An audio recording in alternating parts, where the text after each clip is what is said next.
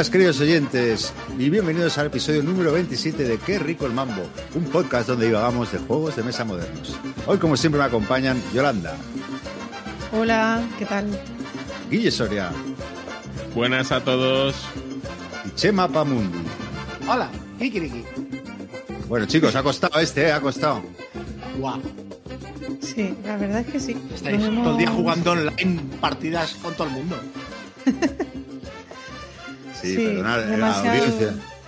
Nuestra audiencia nos tiene que disculpar que no hemos podido mantener la regularidad prometida, pero bueno, entre pitos y flautas. Pero bueno, lo importante es que estamos aquí de vuelta y, y nada, que, que Bueno, ya estoy mudado del todo, ya. Ya, ya estoy instalado con todos los juegos repartidos y, y toda la cosa. cinco Muy consejos bien. más o qué? No, no, no, no. No, no solo mira. Hay una, hay una canción de, de Hazte Lapón, del grupo Hazte Lapón, que dice, hay un, hay un párrafo que dice, cuatro mudanzas equivalen a la muerte de un familiar. Yo después de esta mudanza, si me dan a elegir, yo tengo familia en Manresa que hace que no los veo Sí. desde que era niño y oye, en un momento dado, si no tienen que sufrir, ¿sabes? Hilándolo todo, ¿no, Chema? Sí, exacto. Cuatro, mudanzas y un funeral. Retomando el tema. Pues nada, Pero bueno, yo, me está... Sí, aparte No, di, de que... di, di. No, no, iba, Nada. a enlazar, pero es que voy a estar hablando yo todo el rato. Tira, tira. Habla, habla, si para eso estamos. No, que, que, o sea, esto enlazando con el último programa, eh, que hubo un oyente que se quejó porque yo dije que iba a tirar juegos y tal y que tiraba las Islas Canarias porque ah, este juego una mierda y además qué tema más ridículo. Y un oyente canario se, se- me- medio en coña y medio en serio se ofendió. Entonces, eh, nada más lejos que, que querer ofender a los, a los canarios. De hecho, hecho, mira, lo, lo has jugado, ¿no? sí, sí, lo he jugado. Lo he jugado. Estáis mi arreglándolo todo, está ¿eh? fallando, ¿eh? Mi conexión Sí. está fallando. Estáis arreglando el programa.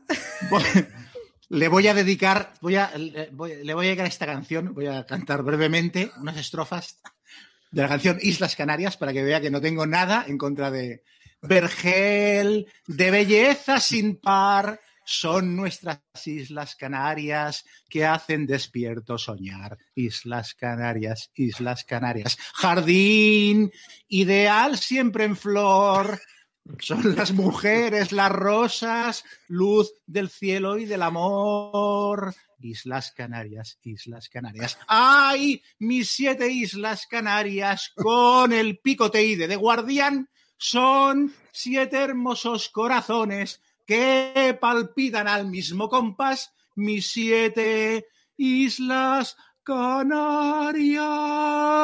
Sa, sa, sa, sa. Pero con esto. Bravo, bravo, A ver, bravo. Pero, compensado. ¿Habéis bebido algo antes de empezar el programa? Oye. Hoy no suenan los cubitos, ¿eh? Hoy no suenan los cubitos y yo creo que es cuando más Mira, on mira, fire mira. os he visto. Bueno, yo lo que quería decir en, lo que quería decir en realidad es que el juego lo iba a tirar, pero no me acordé de tirarlo, se quedó allí encima y los de la mudanza lo metieron en una caja y me lo trajeron para casa. Y estaba abriendo cajas y me lo encontré dentro. Digo, coño, pero no lo había tirado yo esto. Entonces es como si la gente que vivimos solo, que estamos muy locos, eh, le, damos como atributos a, los objetos inanimados y entonces pensé, oh, es un superviviente, no se quiere ir de casa. Entonces dije, ¿qué, qué coño? Lo voy a jugar. Entonces convoqué a los amigos a casa, venir, que compro gamba roja y tengo unos juegos para probar. Y cuando llegaron y vieron las Canarias desplegado, creparon, ¿no? Pues oye, lo jugamos y la mar de bien. Es, un, es una mezcla entre euros, es un abstracto casi. O sea, tienes un tablerito que es una isla y vas poniendo casitas y te tienes que hacer un- una combinación de repartir espacios y luego cambias dos casas por una de mayor nivel y tal. Y bueno, el juego tiene, tiene cierta gracia. Y lo que quería, la conclusión de todo esto es que ahora, claro, ahora me da pena tirarlo, porque ahora tengo el juego vinculado a una anécdota, que es que lo quería tirar y no me acordé y el juego se ha venido para casa y lo hemos jugado y ahora me da pena tirarlo. Y, y- la reflexión de todo esto es que me da la sensación de que los juegos, esto nos, todo lo que tenemos, todos los objetos, los objetos que tenemos en casa, tenemos vínculos emocionales, pero tú te lees un libro y luego te acuerdas al cabo de los años de las circunstancias en las que te lo leíste, o con un cómic también, o con una pieza de ropa te acuerdas en la fiesta en la que la estrenaste, pero con los juegos como que interaccionamos con ellos, los sacamos a la mesa y generan experiencias y recuerdos y tal. No sé si os pasa a vosotros, pero a mí me da más pena deshacerme de un juego que de cualquier otra cosa que tenga en casa. O sea, yo no, a, a día de hoy no tiene lógica que en mi colección sigan estando el Chainsaw Warrior, que hace 20 años que no lo juego, o el Dead of Winter, que no es un juego que me guste especialmente. Pero ¿qué pasa? Que el Dead of Winter, cuando me acababa de mudar al piso donde vivía antes hace siete años, que tenía todas las cajas embaladas, vinieron un día los amigos a casa, vamos a jugar algo. Yo, hostia, no tengo juegos para jugar. Es igual, vamos a una tienda de aquí al lado y compramos el Dead of Winter que acaba de salir, lo compraron entre todos, lo trajeron, lo jugamos y entonces lo tengo ya vinculado a una serie de recuerdos que cada vez que lo voy a coger me tiembla la mano, lo cojo para venderlo o no y me quedo ahí dudando y al final no me lo vendo. Entonces no sé si a vosotros Sí. os pasa igual. A mí no me tiembla la mano. No A mí sí, a mí sí, a mí me pasa lo mismo. Yo juegos que tengo algún recuerdo, pues eso, de alguna anécdota o de algo que me haya pasado, de algún momento, no sé, al- alguna historia vinculada con el juego que me llegue a la patata, ese se queda ahí por muy malo que sea, o, o no, no sé, o aunque sea bueno, pero sepa que no le voy a jugar porque lo tiene otro amigo y solo juego con él. No, se queda en la colección. Pero tiene que ser uno, uno algo, algún hecho importante, ¿no? Una partida buena. No, Digo, incluso juegos, ya, ya, luego en en las reseñas lo diré, hay juegos in- incluso que solo porque a lo mejor el tema es diferente y, y- y no tengo otro juego parecido en la colección, pues son cositas que a lo mejor te llegan y, y son, son, son cosas que, que- que hacen que, que no quieras venderlo por ninguno. Pero si guardamos los. O sea, hay gente que guarda, aparte de los insertos y las cajas vacías y tal, hay gente que guarda las, las plantillas de, las, de, los, de los tokens. Una vez las ha, las ha soltado. Yo he visto fotos en Facebook de, de un tío guardando pues 50 plantillas Los vacías de troqueles. tokens. Los troqueles. De, no los quiero tirar porque me sabe mal, porque considero que forman parte del juego y tal. Yo esto no lo he visto con ninguna otra afición. Bueno, Bueno. hombre, los troqueles tienen su utilidad, ¿eh? Si la caja lleva inserto de plástico, para que no baile, muchas veces es bueno guardarlos debajo del inserto, para que siga cerrando bien Sí. la caja. Yo siempre los, los troqueles los guardo un par de días o incluso semanas porque muchas veces me ha pasado que se me ha quedado alguna pieza eh, por destroquelar y no me he dado cuenta. Y, joder, de jugar a un juego y, decir, joder, que me, falta esta pieza y buscarla por todas partes y al final estaba en el, en el troquel, que no, no la había... Y me ha pasado varias veces ya, ¿eh? Pero bueno, luego los tiro, los tiro. Me reconforto escucharos, ¿eh? Porque estoy mucho mejor de lo que pensaba. Y además, tengo otra buena noticia para ti, Gaceto. Como te Ok. hablado de un juego raro, Chema, como es el Islas Canarias, si quieres probarlo, hay una copia en Mecatol.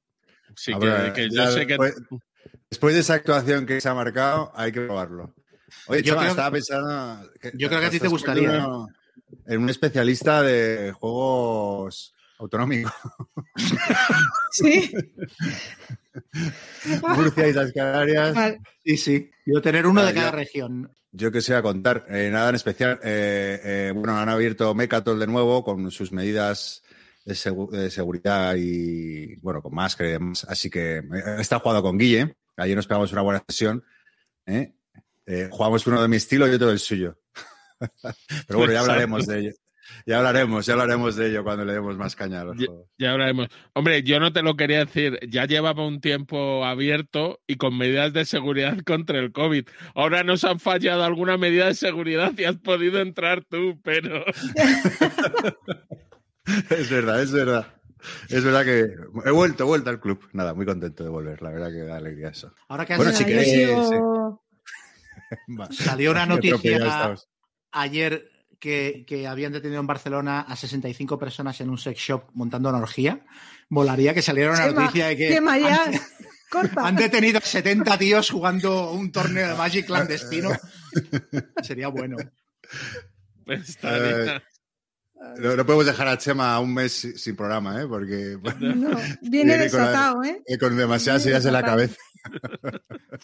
Sin programa y con Ginebra.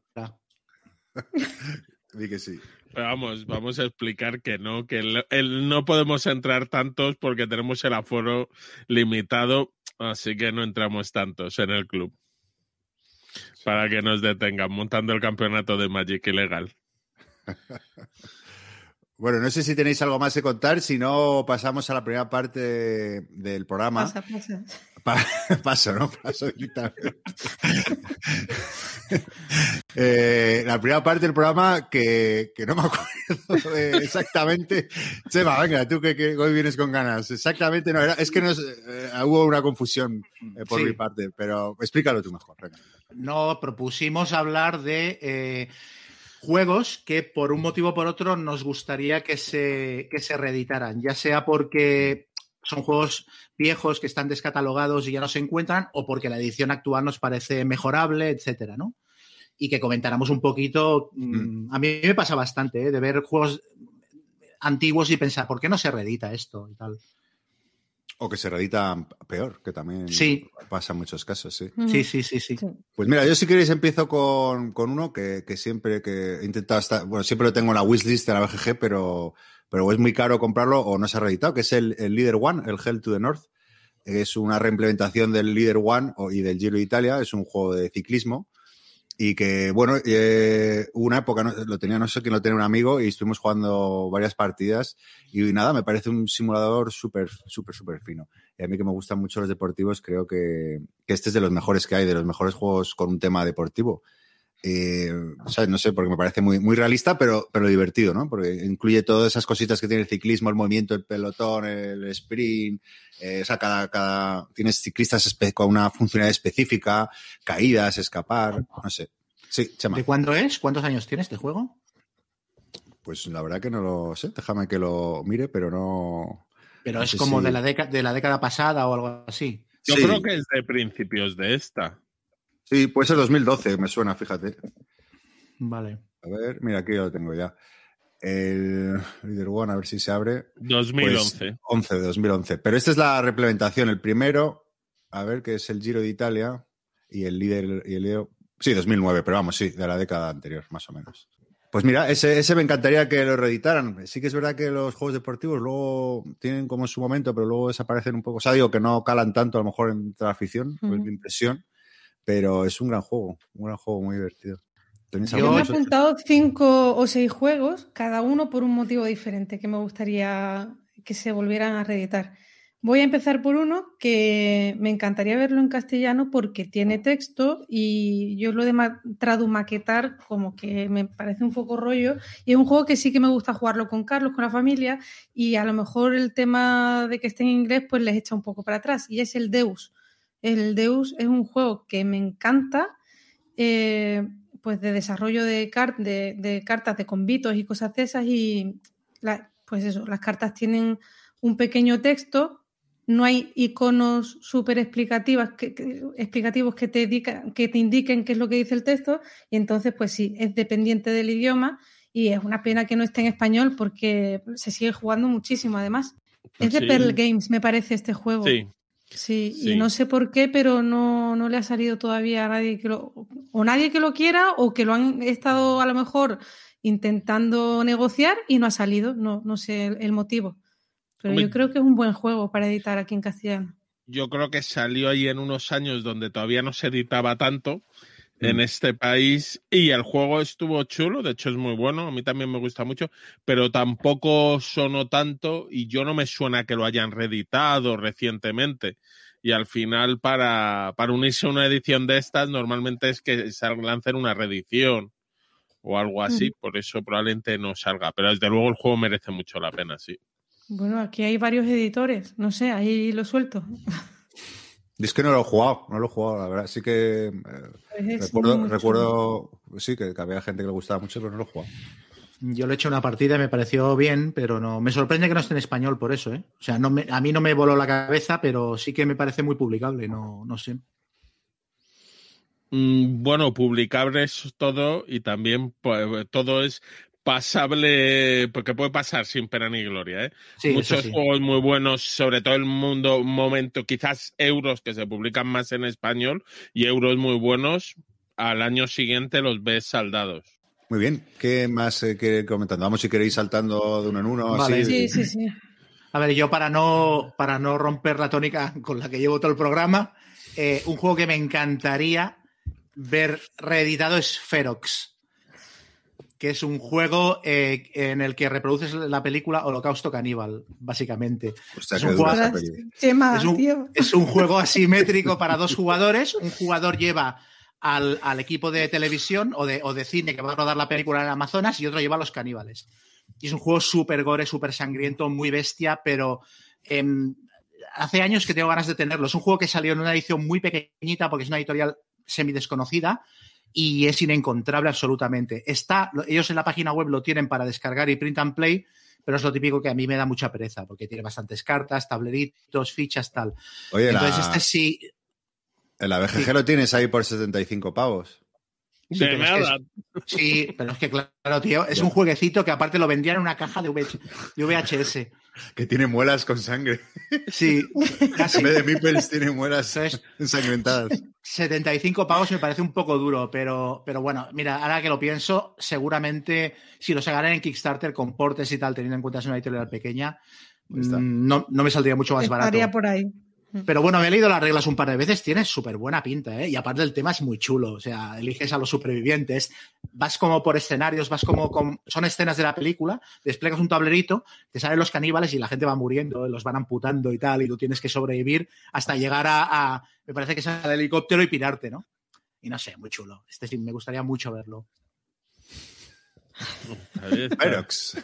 Ferox. Pero, este, pues, a ver, yo, yo os voy a hablar de uno que además si os he hablado alguna vez y sé que nunca saldrá reeditado, pero era muy mono, tenía su castillito que era el Star Wars Queen's Gambit, que este Mm. juego también, también ahora me dirá Gonzalo que lo venden en la BGG, a lo mejor por un poquito más de 75 euros.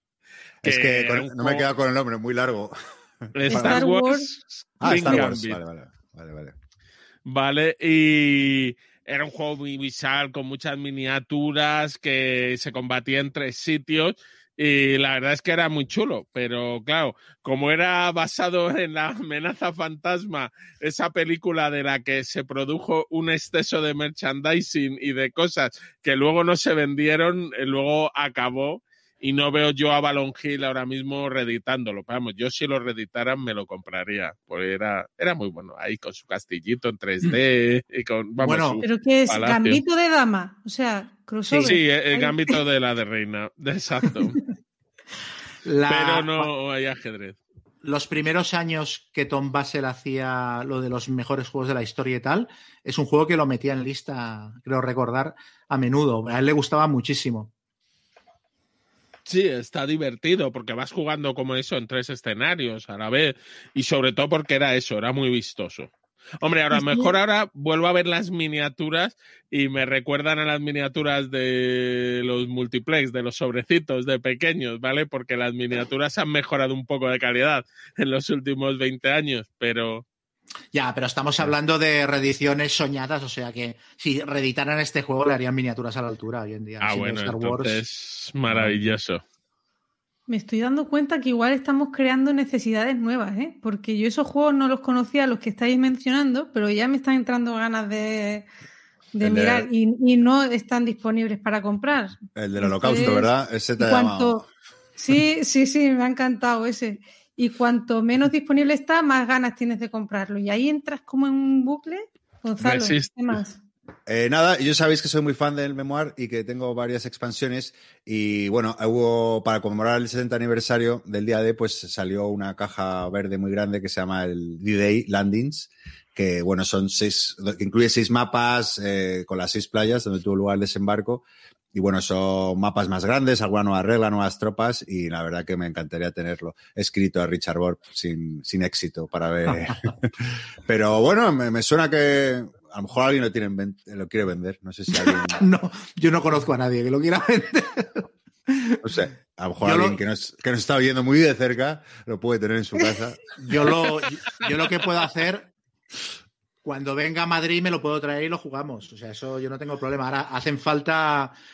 Claro, es que se puede jugar una sola playa o puedes jugar dos o Las tres seis, o ¿no? las seis. O hasta que Pero para, para las seis necesitas tener ocho memoirs básicos. Entonces, yo en mi casa llegué a montar las tres, o sea, los tres mapas americanos. Qué y chulo. fuimos ocho, ocho jugadores durante diez horas o así. Fueron la, la, la rehostia. O sea, es muy chulo. Eso habrá que organizarlo. Yo te puedo Hay que prestar el mío cuando quieras, Gonzalo. Prestar, prestar. Prestar. Muy Hay que bien. ver Bueno, cómo estamos hilándolo todo en este programa porque yo en mi lista he puesto otro juego que igual alguien querría vender, que es el Space, el Space Hulk. Otro juego que me encantaría que volvieran a reeditar y que yo sé que Chema no tiene una copia, sino que tiene varias. ¿Pero qué me queréis? ¿Vaciar las estanterías hoy? ¿Qué es esto? Todo porque Queremos como hacerte dejaste, rico, Chema. como dejaste Canarias, pues habría que hacer hueco. Claro. Hay- Tienes Claro. que liberar, tienes que liberar. No, ¿qué pasa con el Space Hulk? O sea, e- este es inencontrable también ahora, ¿no? Sí, Pues bueno, no. se, se encuentra, pero a 200 y pico euros y tal. Eso. Sí, mi, mi vecino lo ha encontrado a 180, creo. Sí. Seguro que me miente, pero, pero por ahí. Pero bueno, estaba, estaba feliz, dice que con la paga eh, extra. Hombre, Pues eso, me gustaría que lo reeditaran porque es un juego que es muy mítico, que todos los que lo habéis jugado le tenéis mucho cariño y, y yo tengo ganas de jugarlo. Y por mi entorno, pues no conozco a nadie que lo tenga. O sea, que estoy des- deseando o pillarlo de alguna manera, de segunda mano, lo que sea, o que lo reediten. Yo, lo, yo lo tenía, lo tenía en la lista también, porque además es que me parece que es un juego que la primera edición le sacaron dos expansiones y un libro de campañas, y yo nunca he entendido por qué Games Workshop no ha eh, ya no reeditado el juego, sino sacar, sacarle expansiones, porque es que es un juego que podría estar en estanterías permanentemente y, y no, y no pasar de moda. sí, pero hay los misterios de Games Workshop Sí, son, son insoldables, ¿sabes? sí, sí. No, pero el juego. Sí, no, de hecho, exacto, porque nunca volvieron a reeditar. O en segunda reeditaron Deadwing y Jen Stiller, No. las expansiones. No. No, no, no, no, las, no, solo las hicieron para primera edición. Ninguna de las ediciones posteriores ha tenido expansiones. Con lo que molaban los blips de seis aliens y cosas Sí. así. Y los híbridos y los escenarios de campaña Exacto. grande y los sionicos que eran injugables, pero que en la tercera y cuarta edición los rehicieron y les quedaron muy chulos. No sé. Bueno, yo quería comentar ya, hilando con lo que dice Yol, eh, otro juego que lleva muñe- muñecos que se está editando actualmente, pero a mí me parece que tiene una edición que no está a la altura, que es La Guerra del Anillo.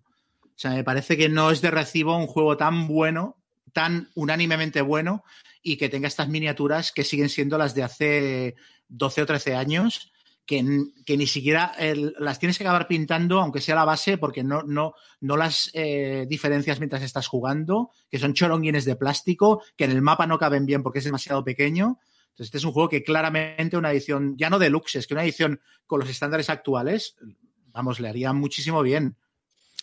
Pero también ese juego lo que tiene es que se sigue vendiendo con el precio de hace 10 Sí. años. Si lo Sí. reeditaran con los estándares, a lo mejor se iba a lo- alguno de los estándares de estos que parece que 150 euros por un juego no es pedir tanto dinero.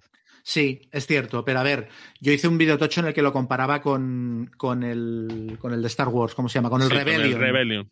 Joder, el Rebellion tiene mejor presentación que el, que el Guerra del Anillo y cuesta, es verdad que es más caro, pero costaba 15 euros más o 20 euros más. O sea, no hace falta irte a los 150 euros, ¿sabes? Pero que la producción se ha quedado un poquito antiguada, creo yo. Yo lo tenía también en la lista por eso mismo. Pues yo no, yo voy a ir a juegos de tipo euro. Hay otro que también sacó en su día Balon Hill, pero este es totalmente contrario, que es el Vegas Showdown. Eh, es un juego de montarte tu propio casino, muy divertido, eh, que tiene pujas tipo las que hablamos el otro día de la Munre o del Stockpile, donde vas superando a la gente, solo que aquí se ve obligado a moverse de sitios, donde vas moviendo eh, donde la exposición vas comprando eh, piezas para tu casino, entonces quieres tener los restaurantes, sirven para que la gente se pase más tiempo en las salas y si el restaurante está pegado a otra, pues te da más puntos. Es un juego curioso. Y siempre ha salido barato, pues que ha salido con unas ediciones penosas. De los tableros personales son papel, es un papel doblado, es un A3 doblado, las fichas son un cartón relativamente fino, luego usa fichas de póker, pero lo más barato que debía de haber en China.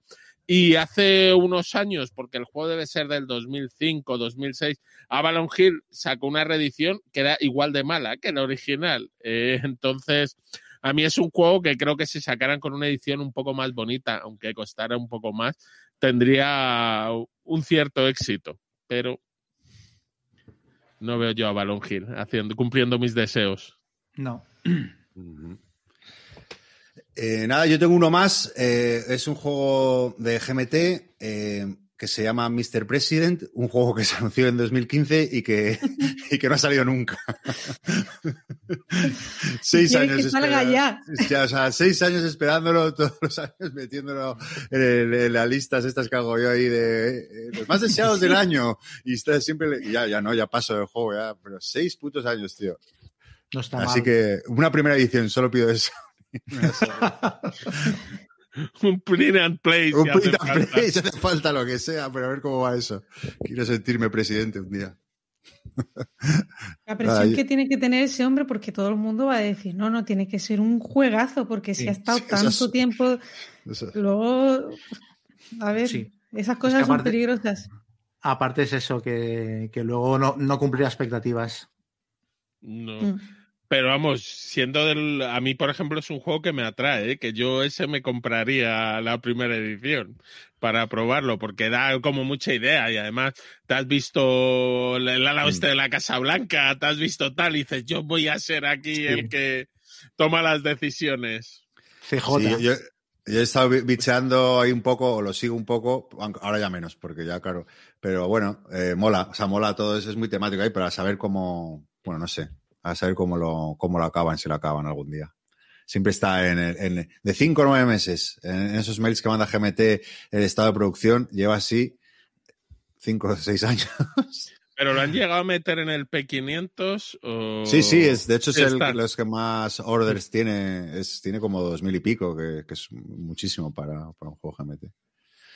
Yol, ¿cuáles tienes Bueno, más? no? yo tengo, sí, tío, yo de verdad ten- de- me doy cuenta que debo de tener algún problema con las cajas de los juegos. O sea, desde lo de las Big Box y ahora haciendo esta lista, pues he metido dos juegos que los reeditaría solo por el tamaño de la caja. Uno de, de ellos es el, joder, el de Exploter este, como si, que no lo he apuntado, se me ha ido el nombre. Road Boats, Roads eso. and Sí, Roads and Boats. Ese, sí, sí, no, no, Roads and Boats. Hicieron la reedición del juego y, y volvieron a hacerlo con la misma pedazo de caja esa, pero es de verdad la caja más grande que, que he visto en un juego de mesa de, de este estilo, es un euro. Y además que todo lo que hay dentro cabría perfectamente en una caja de un tamaño normal, pero hay un acetato que se pone encima del tablero y que como tiene un tamaño grande, pues, pues ¿por qué van a decir cortamos el acetato por la mitad y, y que lo unas tú en la partida? Pues no, lo dejan tal cual. La caja no cabe en ningún sitio y es súper engorrosa. Y, joder, tío, no sé, es que parece de verdad que lo hacen que, toma, para que no pueda, los que tenéis TOC, que sufráis, porque es que duele de verlo en la estantería. Y luego, el otro de la, que tengo TOC con el tamaño de la caja, bueno, no es que sea un TOC, es que no cabe eh, todo dentro, es el, esto le pasa a algunos, a unos cuantos, el Labyrinth de War on Terror, ya ha salido el juego base, y han salido las expansiones, pero en, en blister, o sea, en blister no, perdón, en una bolsita de plástico. Sí, en Pasa que ahí en, en la, eh, eso, en, en la bolsita está feo guardarlo. Y en la caja del básico no te cabe todo. ¿Eh? Ahora parece que en P500 han puesto, eh, en P500 No, ya- han puesto la caja. la- ¿Sí? ¿Ya está? La última, la última edición es que yo lo vendí por esa misma razón, porque la edición original no cabe y la tercera creo que ya, bueno, que ya me la compré, no sé, Han hace un año. ¿no? Claro, la han hecho como más grande y ahí así te Pero cabe. es que ha salido otra expansión más, ¿eh?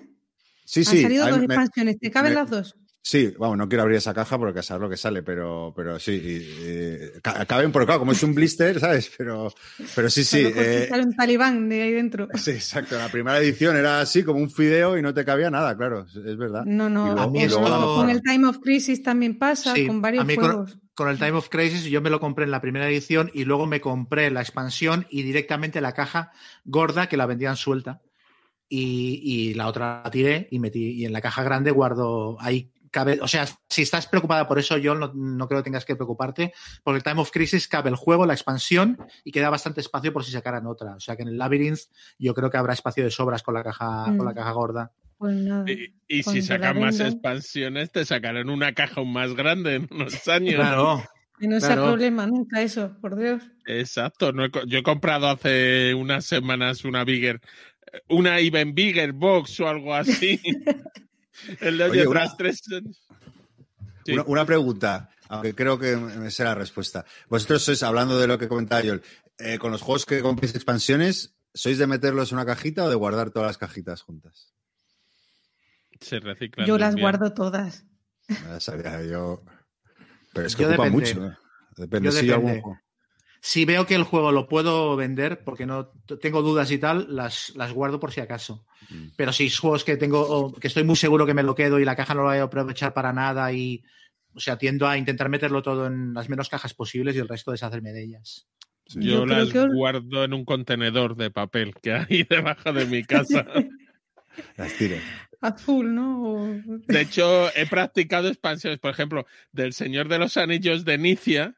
No es que lo metiera en, la- en el juego en su caja original, que venía llenísima de aire. Es que creo que tengo el juego y las expansiones en la caja de una expansión.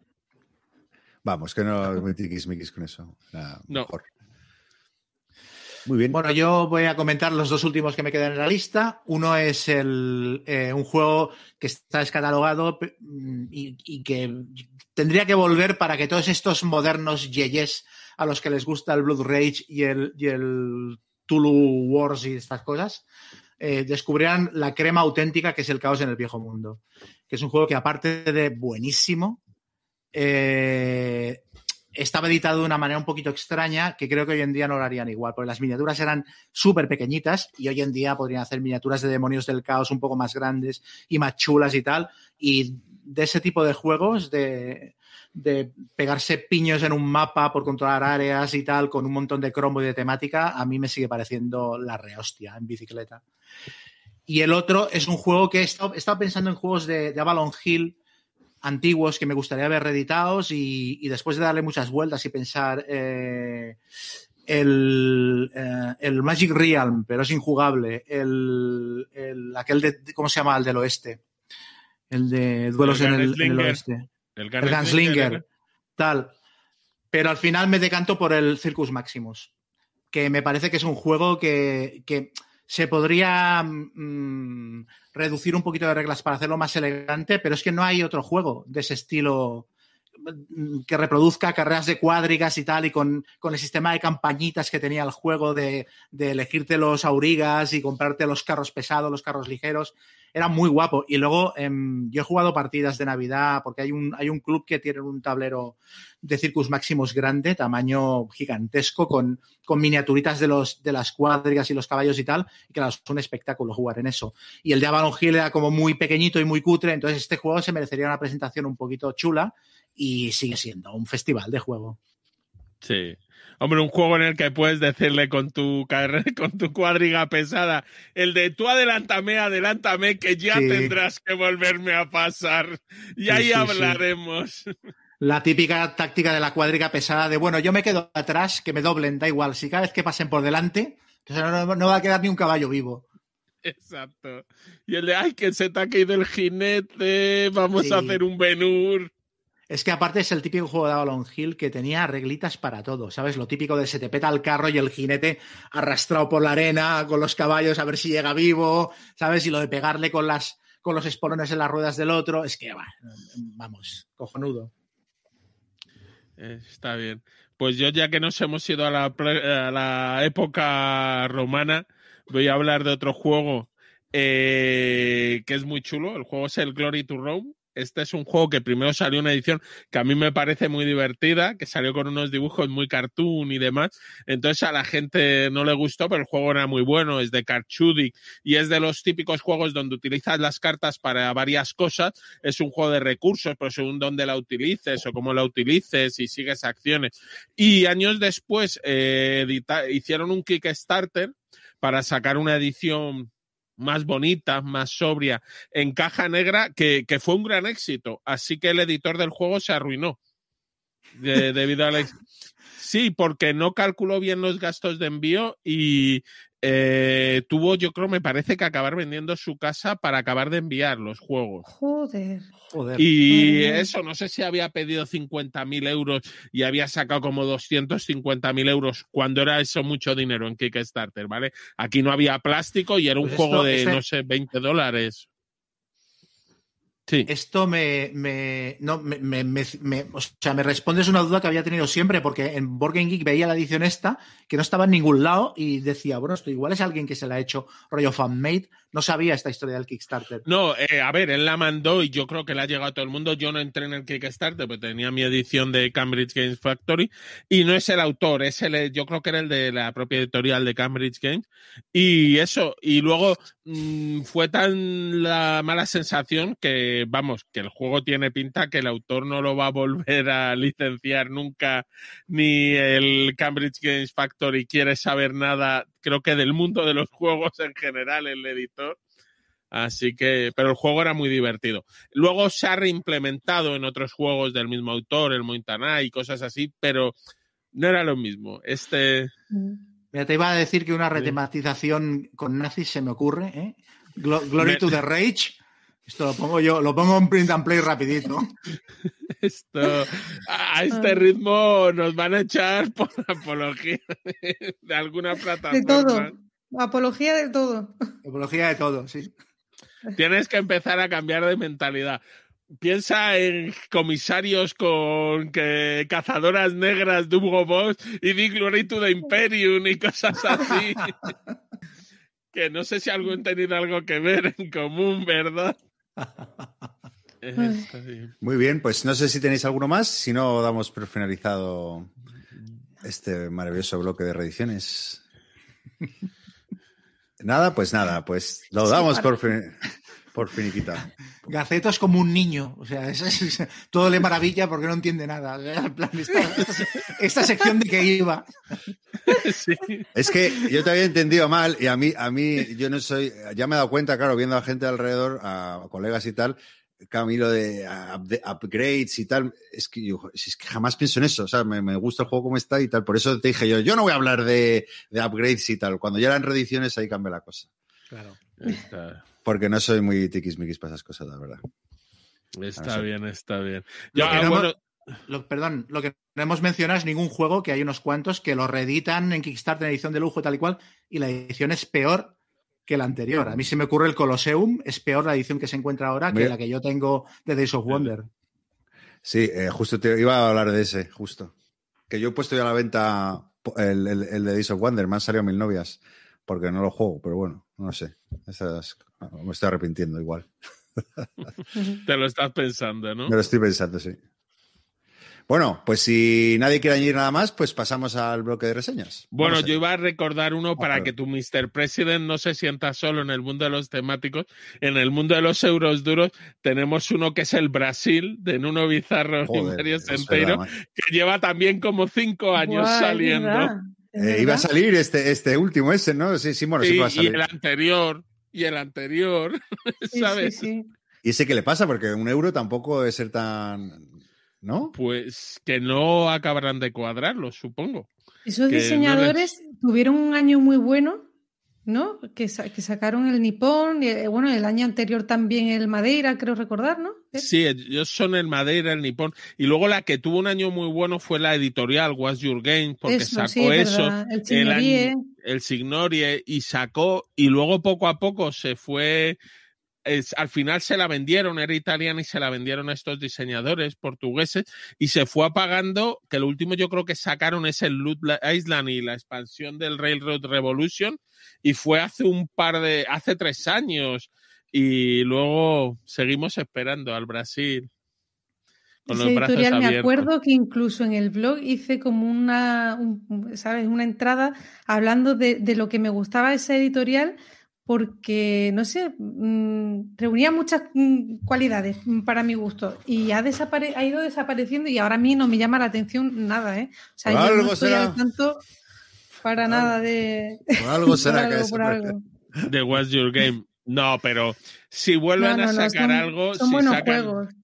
el Brasil, eh, iremos allí a por él corriendo. No. La, la pifiaron, ¿no? Su declive empezó con uno más ligerito, que ese. Sí, el, el loot eh, era Loot uno de... Island. Sí, el de la sí. isla del tesoro, No no. Bueno, Ese, sí. ese fue un poco bajonazo. Sí, pero ya era otra historia. Yo es que ese no llegué a jugarlo, pues ya dijeron, era más ligero y esto será lo de, hombre, vosotros hacéis euros medio duros o muy duros, entonces esto nos pega. De hecho, la primera edición del Viños la sacaron ellos. Es verdad. Sí, sí. Bueno, pues nada, Bien. ahora sí. Damos por finiquitado el primer bloque y vamos con las reseñas.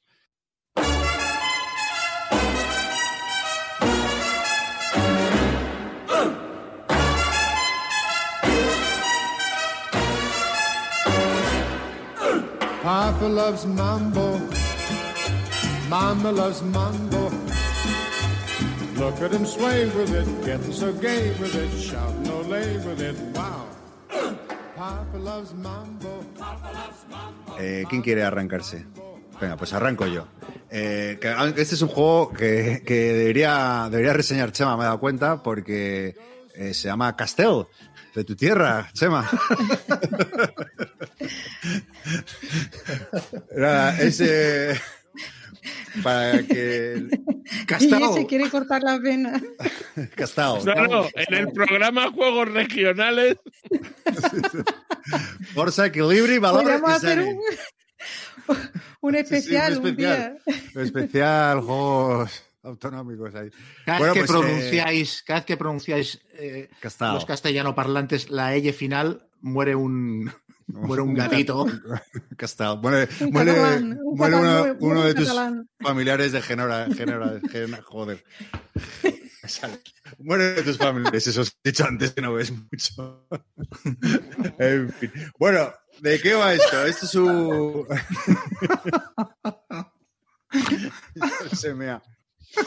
Bueno, para, para que no lo sepa, por si hay algún despistado, un castel es una torre humana, ¿no? De varios pisos, eh, con, con ser- con seres humanos, seres vivos, y es una de las tradiciones más Sí, arraigadas con, de ca- Cataluña. con cadáveres no, de momento aún no. Bueno, me centro, me centro. ¿De qué va esto? Es un euro de 2 a 4 jugadores, publicado por Renegade Games, ¿no? Eh, cuyo autor es Aaron Van der Beek, que solo estuve investigando y solo diseñó este juego, y ahora está trabajando en su segundo juego, que es sobre drag queens. ¿Eh? Ahí lo dejo, o sea, que es un, tema, un diseñador que, que le gustan los temas diferentes. Y bueno, este es un juego que se desarrolla a lo largo de 10 rondas.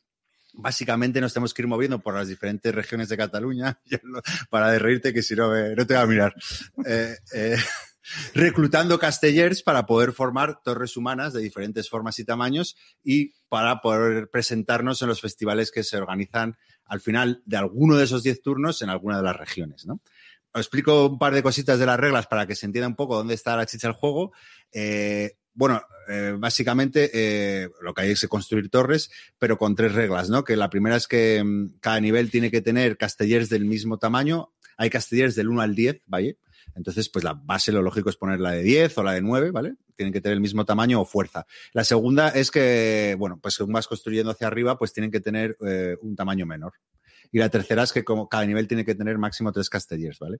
Y la, ¿dónde está la gracia del juego? Pues eh, en el que, bueno, estas reglas que las vamos a poder romper con, si entrenamos cinco habilidades, ¿no? En nuestro turno, además de movernos a una región adyacente, de reclutar un, los diferentes castellers que hay en alguna región que se van reciclando cada turno y los puedes comprar, eh, pues también podemos eh, entrenar nuestras habilidades, ¿vale? ¿Y qué, habilidades son estas? Pues, pues, por ejemplo, os he dicho que antes eh, la base, esa, una, ¿cómo se dice? Una fila o.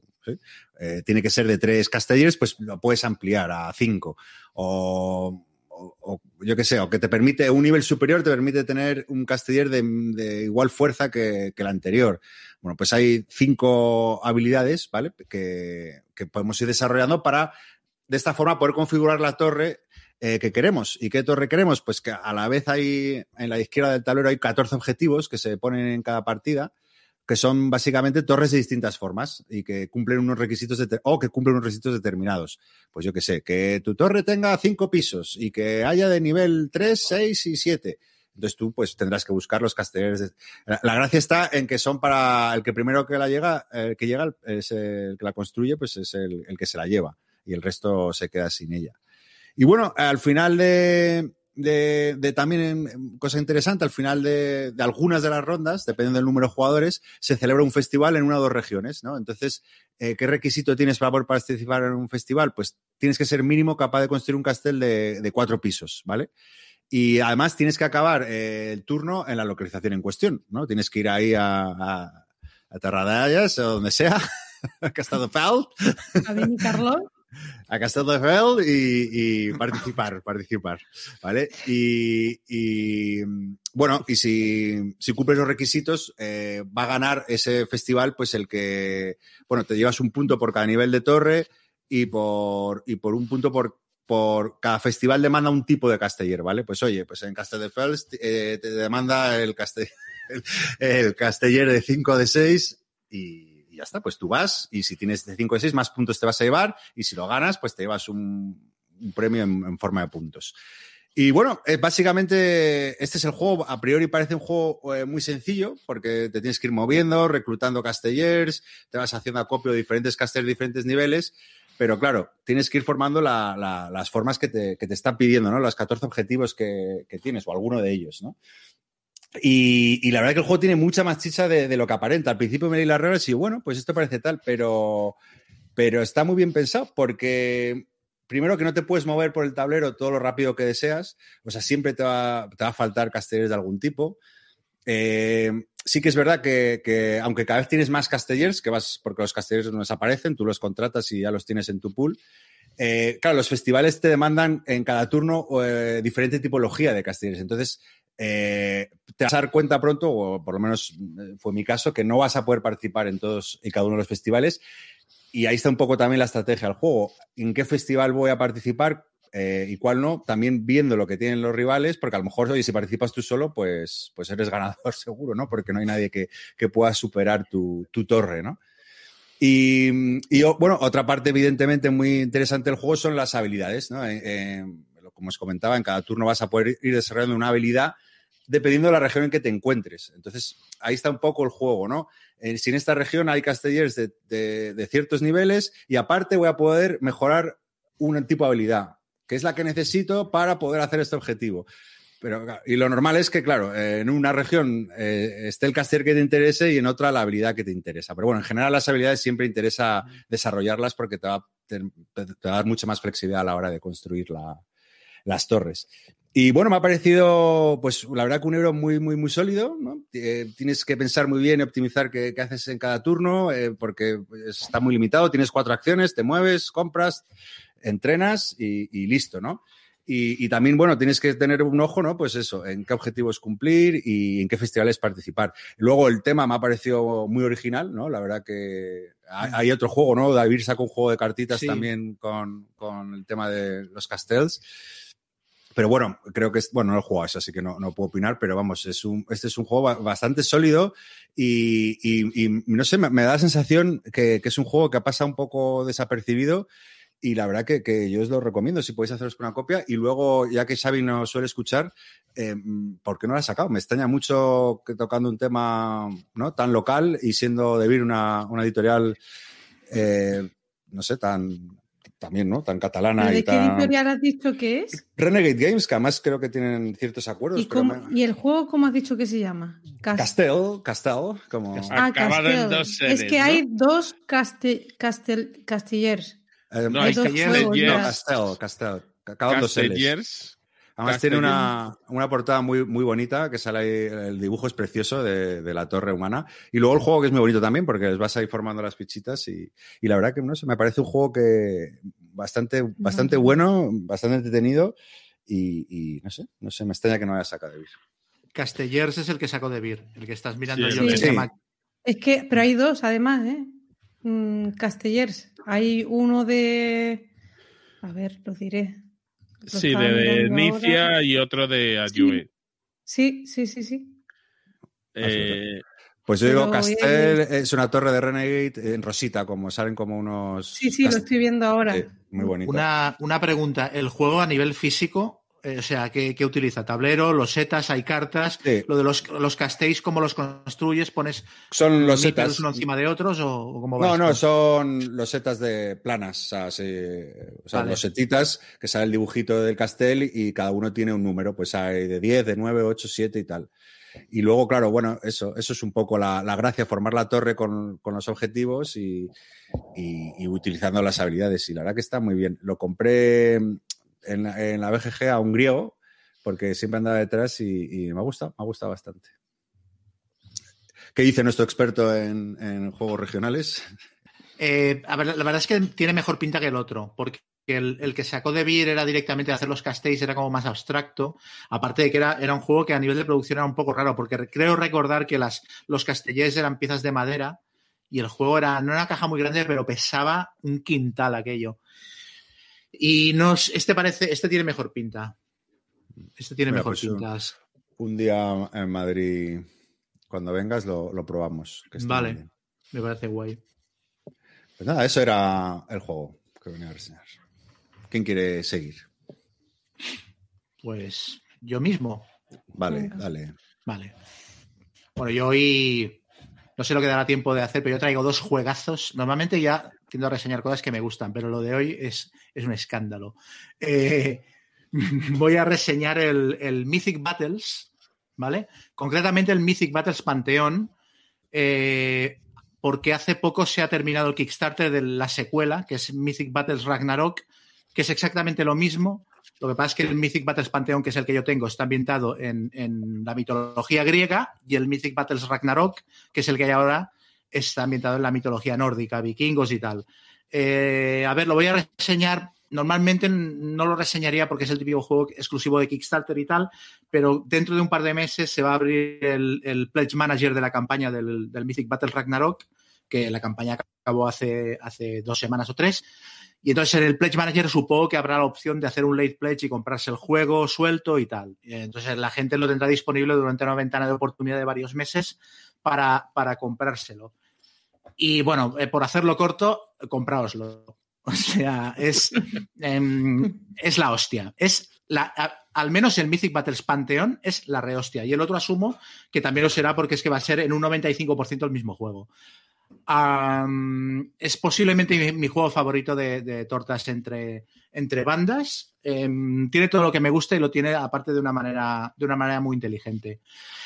Em, el juego está ambientado en, eso, en la mitología griega. Se, supone que ha habido una guerra en el Olimpo. El Olimpo ha hecho mascleta, ha petado, se ha ido a la mierda y ha quedado como, disgregado en fragmentos de energía que se llaman onfalos, que han, caído a la Tierra y han quedado repartidos por todas partes. Y entonces los dioses bajan a la Tierra a pegarse para conseguir esos fragmentos de energía y el que consiga más, pues mm, se convertirá en el dios supremo y podrá reconstruir el Olimpo, etcétera, ¿no? Bueno, es una excusa para, para tener un juego, un background para un juego de, combates de bandas, pero es una, una muy buena excusa. La verdad es que el trasfondo del juego está muy bien traído, es muy chulo y encaja bastante bien con la mitología griega.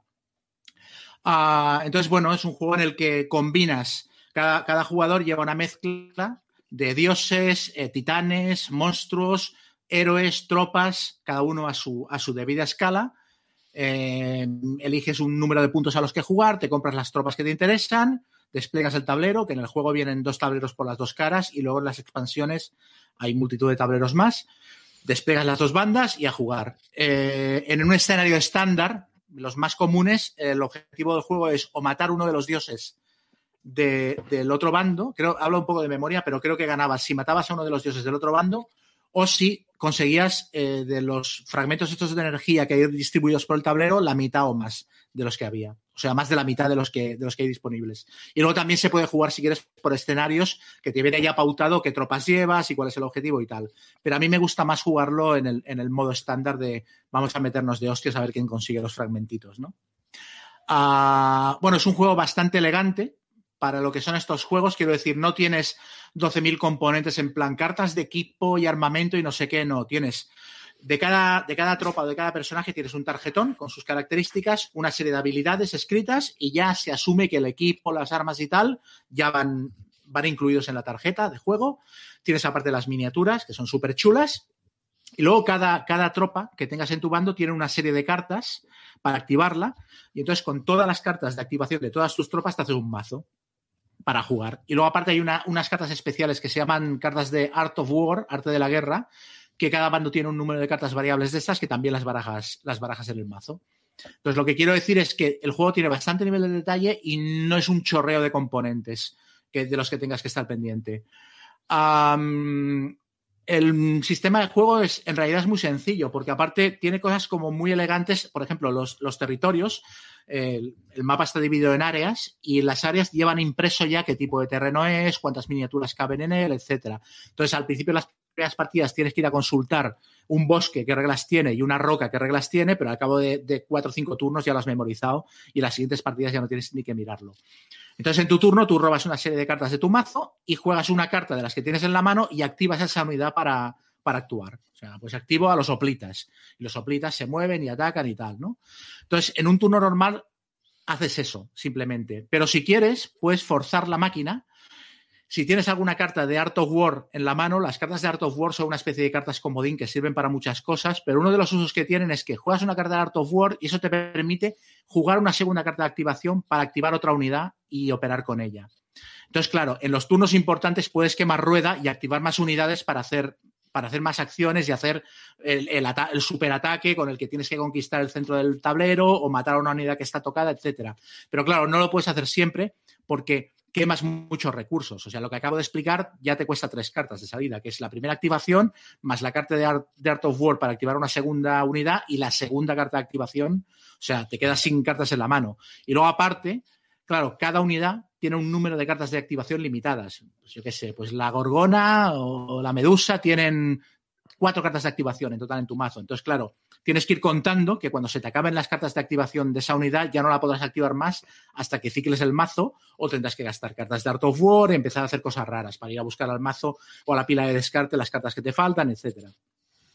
Entonces, bueno, es el típico juego de te mueves, atacas, vas pegando y el sistema de combate tiene mucha gracia porque tú tiras un número de dados cuando atacas con una unidad a una unidad del contrario. Cuando me refiero a unidad puede ser lo mismo un monstruo, un dios, un héroe o una unidad de tropa que suelen ser tres o cuatro miniaturas. Cuando atacas, tú tiras un número de dados de combate y tienes que igualar o superar la defensa del blanco.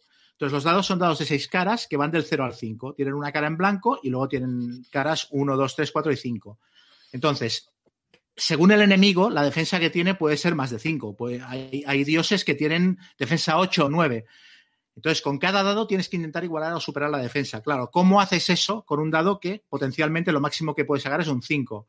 Pues porque el, el sistema de combate tiene mucha guasa y es que tú cuando tiras los dados, los dados en los que has sacado un resultado de 5, los puedes volver a tirar y sumar a la, a la, primera tirada al resultado que saques en la segunda. Entonces, si por ejemplo te estás pegando con un bicho tiene defensa 8, tienes un dado que sacado un 5, lo repites, si sacas un 3 o más, pues 5 y 3, 8, ya las, ya las dado.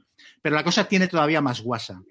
Porque en la tirada que haces, los dados que han sacado cara en blanco se descartan automáticamente de la tirada. Y además, cualquiera de los otros dados de la tirada lo puedes descartar para sumarle un más uno a otro dado. Entonces, voy a poner un ejemplo práctico con el cual entenderéis lo que estoy diciendo.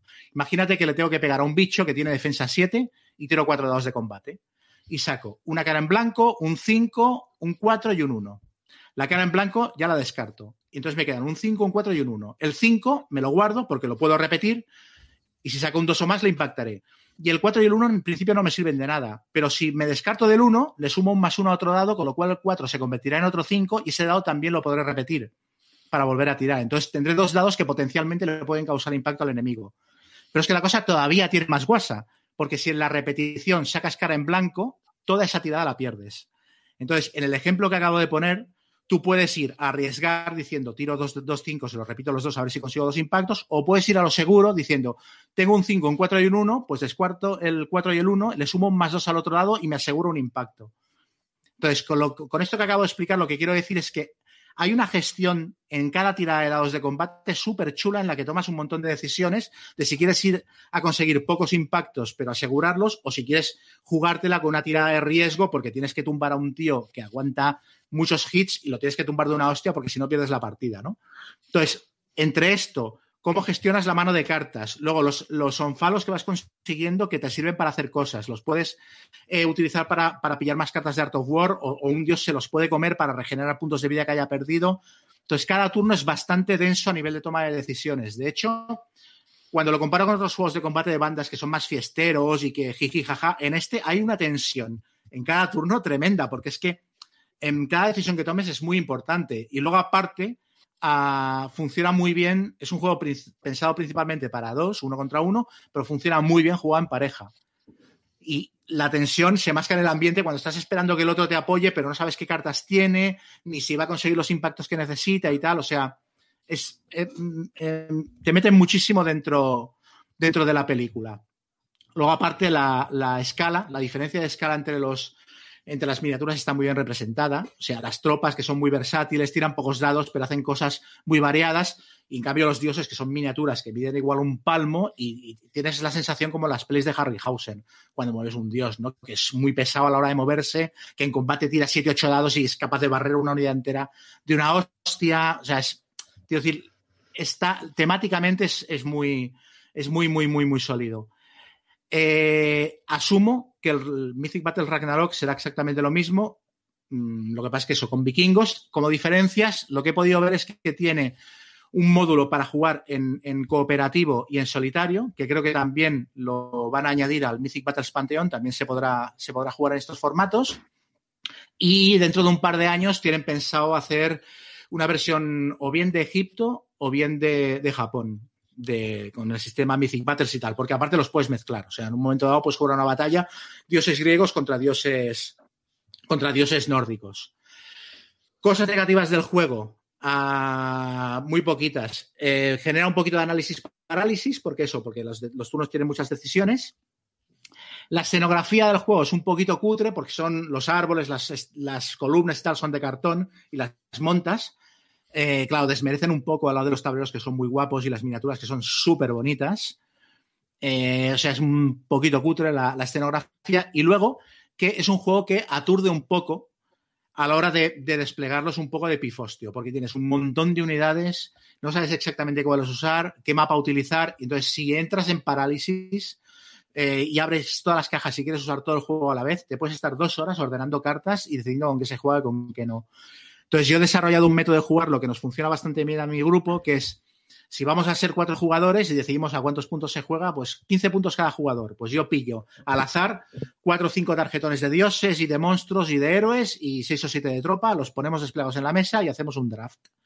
Y el sistema de draft es muy chulo porque por orden cada jugador se queda un tarjetón pagando los puntos que, que le pide el tarjetón y con los puntos que te sobran, que no has podido gastarte en nada, los utilizas en tener cartas de Art of War adicionales que las unes a tu mazo. Entonces, incluso en el draft hay estrategia de me voy a guardar puntos para que mi mazo sea mejor, voy a pillar dioses o voy a pillar muchas unidades de tropa pequeñitas para tener mucha gente y poder activar muchas cosas cada turno. O sea, todo el juego de nuevo tiene muchas, muchas decisiones en, todos los aspectos.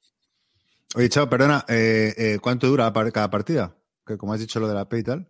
Sí, eh, un 90 minutos, dos horas aproximadamente. Cuando lo tienes dominado, en 90 minutos puedes hacer una partida a cuatro. Las primeras partidas se nos fueron a más de dos horas. Porque, porque es que eso, es que cada turno tiene muchas decisiones, pero cuando te conoces las unidades y las cartas y tal, va bastante, va bastante más. ¿A dos? A dos. A dos, pues sí, hora y media, una cosa así, una hora, hora ah, vale, y media. Es un juego largo. También lo puedes modular, ¿eh? puedes decir, jugamos a menos puntos y menos unidades y, y ya está, y te dura menos el juego.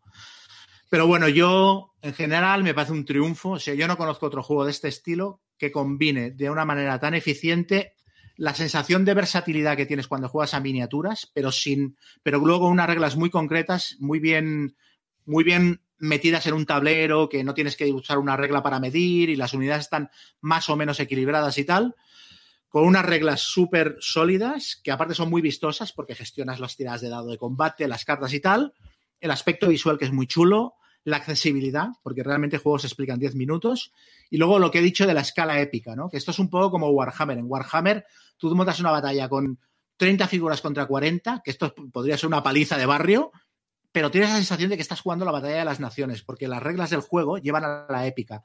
Y en este juego lo mismo. Juegas una batalla que es Batco y Ares contra Zeus y, la Gorgona y no sé qué, y te parece que, que aquello es, ¿sabes? Eh, eh, una batalla en el Olimpo, hostia limpia, rollo película de Harryhausen, lo que he dicho. Eh, muy chulo, muy chulo, muy chulo. O sea, es- pues fácilmente está en, en- entre mis 20 juegos favoritos de cualquier tema de todos los tiempos. O sea, me parece la hostia. Y entre los puntos negativos habría que poner la editorial, ¿no? Y, o los Kickstarter de la editorial. Sí, esto se me ha pasado. Eh, esta es la mala noticia. Es de, es de Monolith, que es la editorial a la que yo llevo poniendo a caldo desde que hacemos el, el podcast, porque son, son los de Conan y tal y cual. Ah, mira tú. Es, es verdad que con este juego yo me apunté al Kickstarter del, Mythic Battles Pantheon antes de todo el pollo el Kickstarter del Conan y no tuve ningún problema con este juego. Me llegó bien, me llegó todo y la mar de bien. O sea, con este no, no, hubo, no hubo drama. Pero es una editorial que genera poca confianza. Entonces yo en este Kickstarter, como aparte ya tengo todo lo, bueno, tengo mucha cosa del Panteón, me he metido con un dólar y en el Pledge Manager me compraré lo que me falta del, del Mythic Battles Pantheon y el otro, el Ragnarok, no me lo compraré porque es que son prácticamente lo mismo y yo prefiero los griegos que los, que los vikingos. Pero realmente es una cuestión de gusto. Si te gustan más los vikingos, pues es- será igual de fenomenal el juego. Eso sí, barato no será. Porque el, Mm. el, el all-in del de vikingos son 300 pavos, el all-in de griegos es de 500 y el all-in de todos son casi 800 dólares. Y aparte es que no te hace falta todo eso, o sea, no lo vas a jugar en la vida todo eso.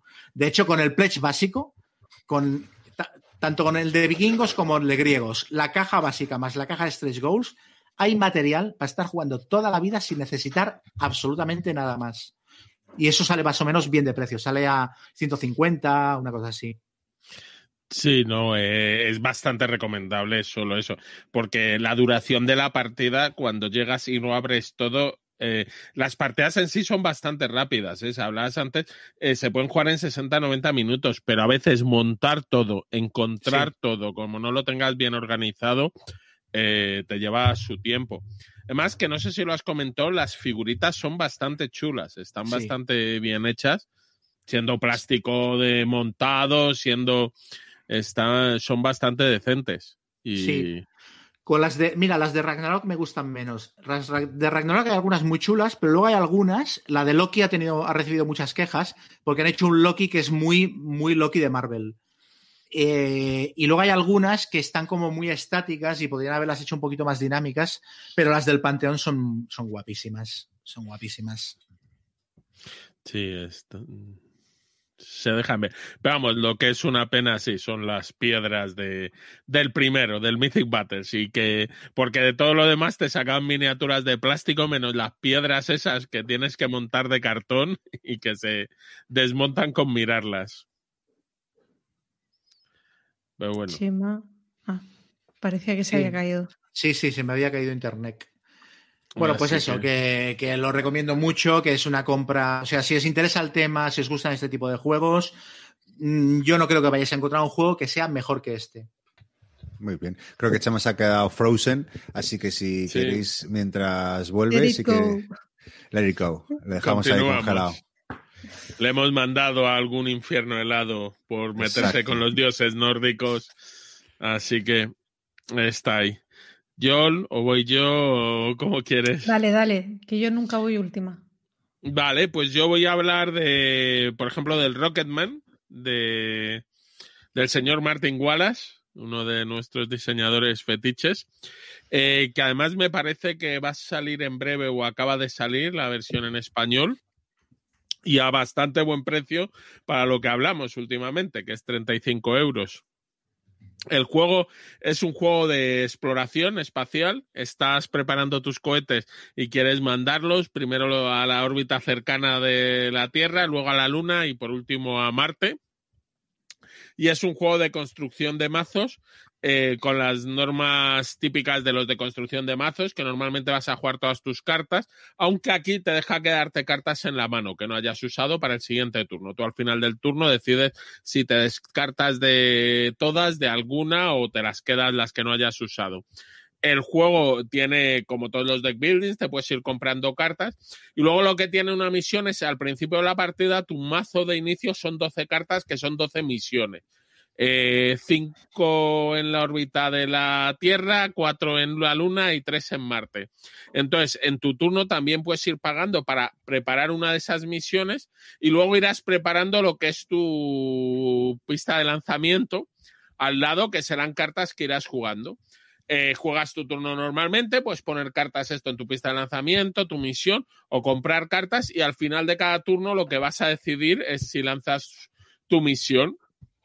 Para lanzar la misión, según a dónde vayas, pues de tu pista de lanzamiento habrá unos símbolos que te darán, eh, te ayudarán a avanzar, porque según cómo de cerca o lejos vayas, de, eh, necesitarás unos puntos. Aparte, necesitas unos cohetes que van en función de cómo de pesado sea lo que quieres mandar, que tienes que haber puesto.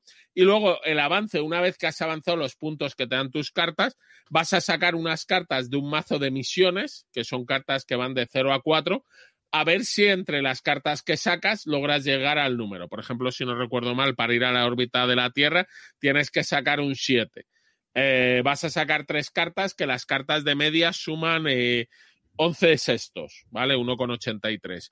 Y claro, tú puedes jugar a ver si te arriesgas, pero las cartas van de 0 a 4 y además siempre después de sacar cada carta te deja la posibilidad de retirarte eh, sacrificando alguna carta de tu launchpad. Pero si sacas la última, te arriesgas totalmente, ya que yo tiene éxito o es un fracaso completo y todas las cartas que has ido guardando las perderás.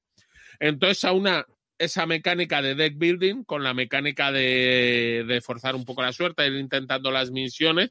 Eh, aparte, cada uno tendrá un objetivo al principio de la partida de llegar primero a ciertos sitios. El primero que llega a la Luna y a Marte se lleva puntos. Hay unas cartas que te puedes comprar que no te sirven absolutamente para nada, pero te dan puntos al final de la partida. Y eh, digamos que teniendo lo básico de un deck building, pues le añade un poco la carrera eh, o bueno, lo de la carrera espacial con estas misiones. Y el juego es bastante resultón. Eh, andas, eh, es decir, es un juego de Wallace, entonces tú, en tu plan ideal tendrías de todo, pero nunca, siempre hay, no hay suficiente de todo para todo. Entonces andas algo más corto de lo que quieres, o como no te des cuenta, te han podido volar ciertas cartas y dices, joder, pues ahora no puedo ir aquí. Bueno, hay que estar un poco avizor a ello y ir viéndolo. Y combina esas dos mecánicas, el oye, construir cartas, comprar cartas y avanzar. Luego, ya os digo, el juego es baratito, tampoco tiene una colección de componentes. No sé si sacarán, te venden aparte unas naves de plástico que valen tanto como el juego para poner, tú puedes poner cuando cumples misiones tokencitos de cartón o unas naves de plástico muy bonitas. Yo mi recomendación después de pagar las naves de plástico es que os las ahorréis. Los toques de cartón funcionan igual de bien, aunque no sean tan bonitos. Y ahí está, el Rocketman de Wallace. Oye, estoy viendo que lo ha sacado maldito o lo va a sacar. Sí, lo, es que yo creo que ya ha salido o está al caer. Sí, por maldito. Mm, yo pensaba que era más que Oca, porque como es Phalanx, la editorial madre. no. no, lo anunció maldito ya desde el Kickstarter. De hecho, yo como pedí además dos copias para un amigo que no vive en España y otra para mí, lo pedí en inglés y muy amablemente los de Phalanx me mandaron un correo diciendo, oye, que, estás seguro de que lo quieres en inglés. y, yo, sí, que está en español. ¿Cómo lo categoría, o sea, eh, ¿dónde lo encajarías este juego en, cuanto a calidad y dificultad? Eh, digo, eh, con otros juegos de Wallace. ¿Lo pondrías... A ver, es más fácil que otros juegos de Wallace, no es un Brass, no es eh, de esto, pero es un poco más difícil que el deck building habitual, porque tienes que mezclar varias cosas de utilidades de las cartas, pensar un poco más a largo plazo lo que te compras, eh, ir tomando decisiones. Entonces, eh, ya te digo, es más fácil que uno de los duros de Wallace, pero es más complicado que a lo mejor unos Wings of Arnak, un poquito más. ¿Y de, te ha gustado más o menos? ¿A qué lo meterías? ¿O clase media? En clase media. Me ha gustado, me ha parecido chulo, pero como la gente se pierde un poco, eh, no sé, como que se desespera un poco mientras tú amablemente vas conquistando el espacio y ahí pierde un poco de gracia. Vale, entonces yo, por ejemplo, sí me ha gustado más eso, unos Ruins of Arna con un Dune Imperium, pero está bien. Y la verdad es que vale muy, lo que está es muy bien de precio. Muy bien. ¿Dónde lo colocarías eh, en comparación con el Islas Canarias? Con el Islas Canarias, bueno, un poco más alto porque vas a la luna. Pero, pero las mujeres no son tan bellas como las de la canción, ¿no? Vergel de belleza. Noche, mano. No, no, no, Chema, no. O una cosa que no he dicho de Islas Canarias es que es temático. Buah, A tope. estás ahí metido, buah, a- a ¿sabes? Yo acabé unas ganas de, de comer gofio canario. Perdón, perdón. Muy bien. Yo te- Pues- tenía muchas ganas del, del Rocketman este y se ha quedado, o sea, parecía que iba a hacer más ruido cuando salió A mí se me Mm. desinfló un poquito, sí. y se ha quedado un poquito... Ay, Wallace. No sé, el juego ya os digo, no está mal, pero tampoco es algo totalmente Mm. rompedor. Igual ha sido que ha salido en un año en el que han salido muchos juegos de deck building que hacen cositas y tal. Es que, bueno, el, el Arnak, el Imperium, los que has mencionado, que han salido muchos juegos que tienen mecánicas de ese tipo. Claro, yo creo que ha salido, que eso le ha penalizado un poco, que esto hace un año habría hecho más ruido. Hmm. Pero ahora justo, pues bueno, ahora veremos, porque es que yo creo que ya os digo, o ha llegado hace nada a las tiendas o tal, a lo mejor será ya hablar un poco más de él. Cuando, Oh. sí. Cuando se juegue más. Muy bien, pues Joel. Vale. Yo voy a hablar de otra serie de juegos, no de un juego, sino de la serie de grandes campañas de la Guerra Civil Americana. En Navidades, el 23 de diciembre, que lo he estado mirando hoy, Calino, que es un integrante del podcast del Choco de los Bárdulos, nos mandó a Carte y a mí un audio diciendo que tenía un proyecto para 2021, que era enseñarnos a jugar a los juegos de grandes campañas. Y yo no conocía mucho de este juego, más que había visto los mapas que me habían flipado y lo veía un juego, pues eso que se podía jugar por equipos y que era como de culo duro, ¿no? Aunque todo el mundo dice que las reglas son muy sencillas. Pero le dije que sí del tirón. Total, que ese proyecto al final se ha convertido en todas las semanas un día fijo en el que quedamos Eligio, eh, Wimbley, Amarillo, Carte, David salido, Calino y yo para jugar a, un- escenario de, de grandes campañas. Hemos estado jugando partidas que hemos retransmitido por el canal de Bisbélica, que creo que van a publicarlas para que salgan, o sea, que para que mm, se puedan ver también en YouTube por si alguien está interesado, aunque jugamos de pena, porque somos todos novatillos, menos Calino y tal, pero me ha parecido una experiencia chulísima, de verdad. Eh, el juego o la serie de juegos tienen una escala, eh, escala operacional. Cada turno es un día y cada hexágono son mil y pico de metros. Se juegan en unos mapas increíblemente bonitos y se han preocupado muchísimo de hacerlo lo más fieles posible a los mapas de la época y es súper curioso. El otro día me compré un, un libro que es Campañas de Atlanta y Savannah de la Guerra Civil Americana y describían pues que un oficial llamado Johnson en la zona de Dalton pues se posicionó en una cresta a la que solo se podía acceder por tres puntos.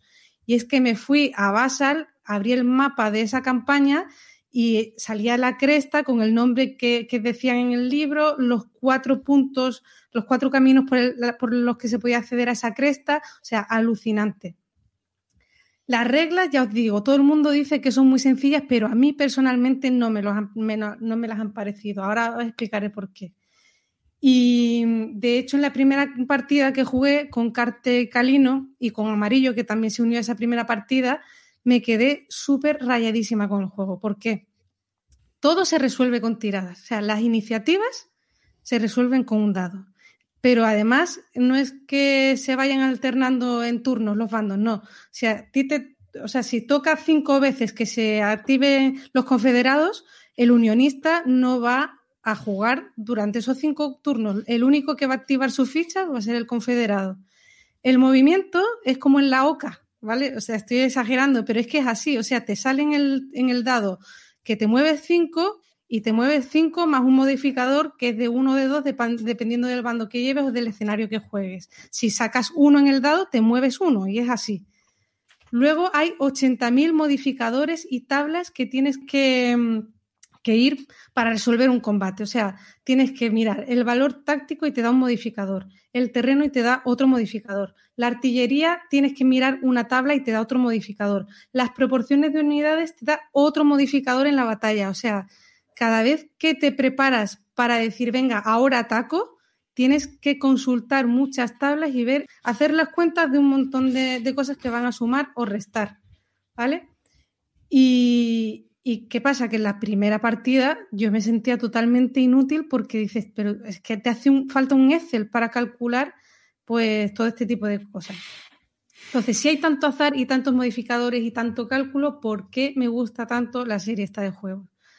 Para empezar, los escenarios son largos y hay muchísimas tiradas. Entonces, lo mismo que hablábamos con los commands and colors, que al final pues se termina compensando y bueno, y ese azar pues se, mitiga, porque cuando tú tienes muchas tiradas malas, pues al final se terminan compensando. Luego, el tema de los modificadores me hace mucha gracia porque ha resultado ser, o sea, cuando tú eres pequeño te enseñan a sumar, eh, tú necesitas eh, contar con los deditos, necesitas un abaco, necesitas un montón de herramientas para sumar 6 más 6. Y llega un día de repente que tu madre te dice, Gonzalito, hijo, ¿Cuánto es 6 más 6? Y tú dices 12 y lo has hecho sin abaco. Bueno, a lo mejor no, Gonzalo, todavía no estás en ese punto, pero, pero es, es, la cosa es eso, ¿no? Pues aquí con este juego pasa lo mismo. Ves que hay un montón de modificadores y que parece que te va a hacer falta una Excel para resolver esos combates y no. Luego te das cuenta de que como es todo súper temático,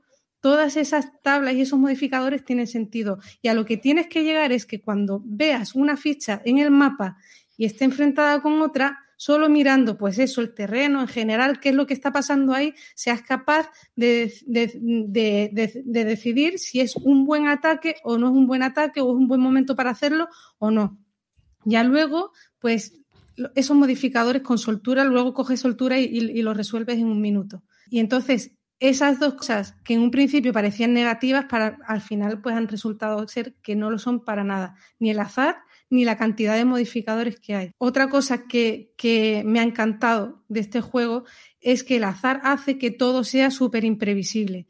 Y es de verdad, es magia, ¿eh? porque como no sabes quién va a tener la iniciativa, en qué momento, por mucho que tú planifiques, pues el rival al final siempre te va a sorprender con un movimiento que no te esperabas y al final eso me recuerda muchísimo a las partidas de ajedrez y tiene un puntillo de eso que, me parece chulísimo. Luego el juego es increíblemente narrativo. Por ejemplo, las caballerías. A mí las, las, caballerías parece que no hacen mucho en el juego, pero me encantan. Normalmente tienen muy poca fuerza y están ubicadas así en el mapa. ¿Para qué sirven las caballerías? Pues para eh, irte a encrucijadas, a caminos, estorbar al otro, porque cuando te encuentres con fichas del rival vas a hacer otra tirada de dados y le vas a restar puntos de, de movimiento al rival. Entonces te imaginas, pues eso es que es muy peliculero el juego.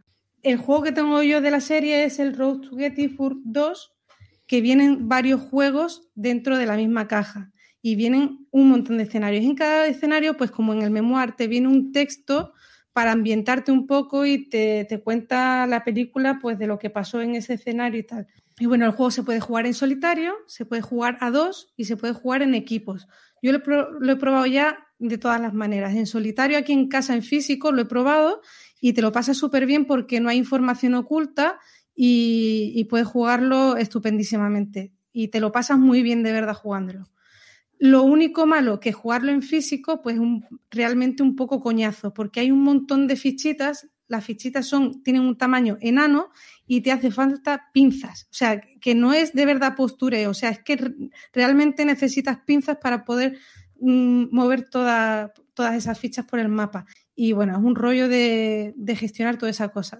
Pero Alberto Romero, que es el evangelizador número uno de este juego, en España y además y a nivel internacional yo creo también porque ha hecho muchas partidas por equipos con equipos internacionales y tal ha creado los módulos de Basal que son súper sencillos y son súper O sea, están, de verdad, el juego está súper bien implementado en Basal para el que lo quiera probar y no se quiera gastar en primero, en principio, el dinero en los juegos estos que son bastante caros. No sé, son una maravilla, son súper bonitos, puestos en mesa, te lo pasas genial cuando lo juegas por equipo, que es la última modalidad que os voy a contar, que es la que he estado jugando con esta gente, pues es como en el Memoir, en el, perdón, en los Command and Color, se hacen dos equipos, uno de ellos es el, es el general y es el que va cada vez que en la activación, o sea, en, la iniciativa sale tu bando, dice eh, Yolanda o Calino o tal, te activa y tú tienes que decidir qué hacer.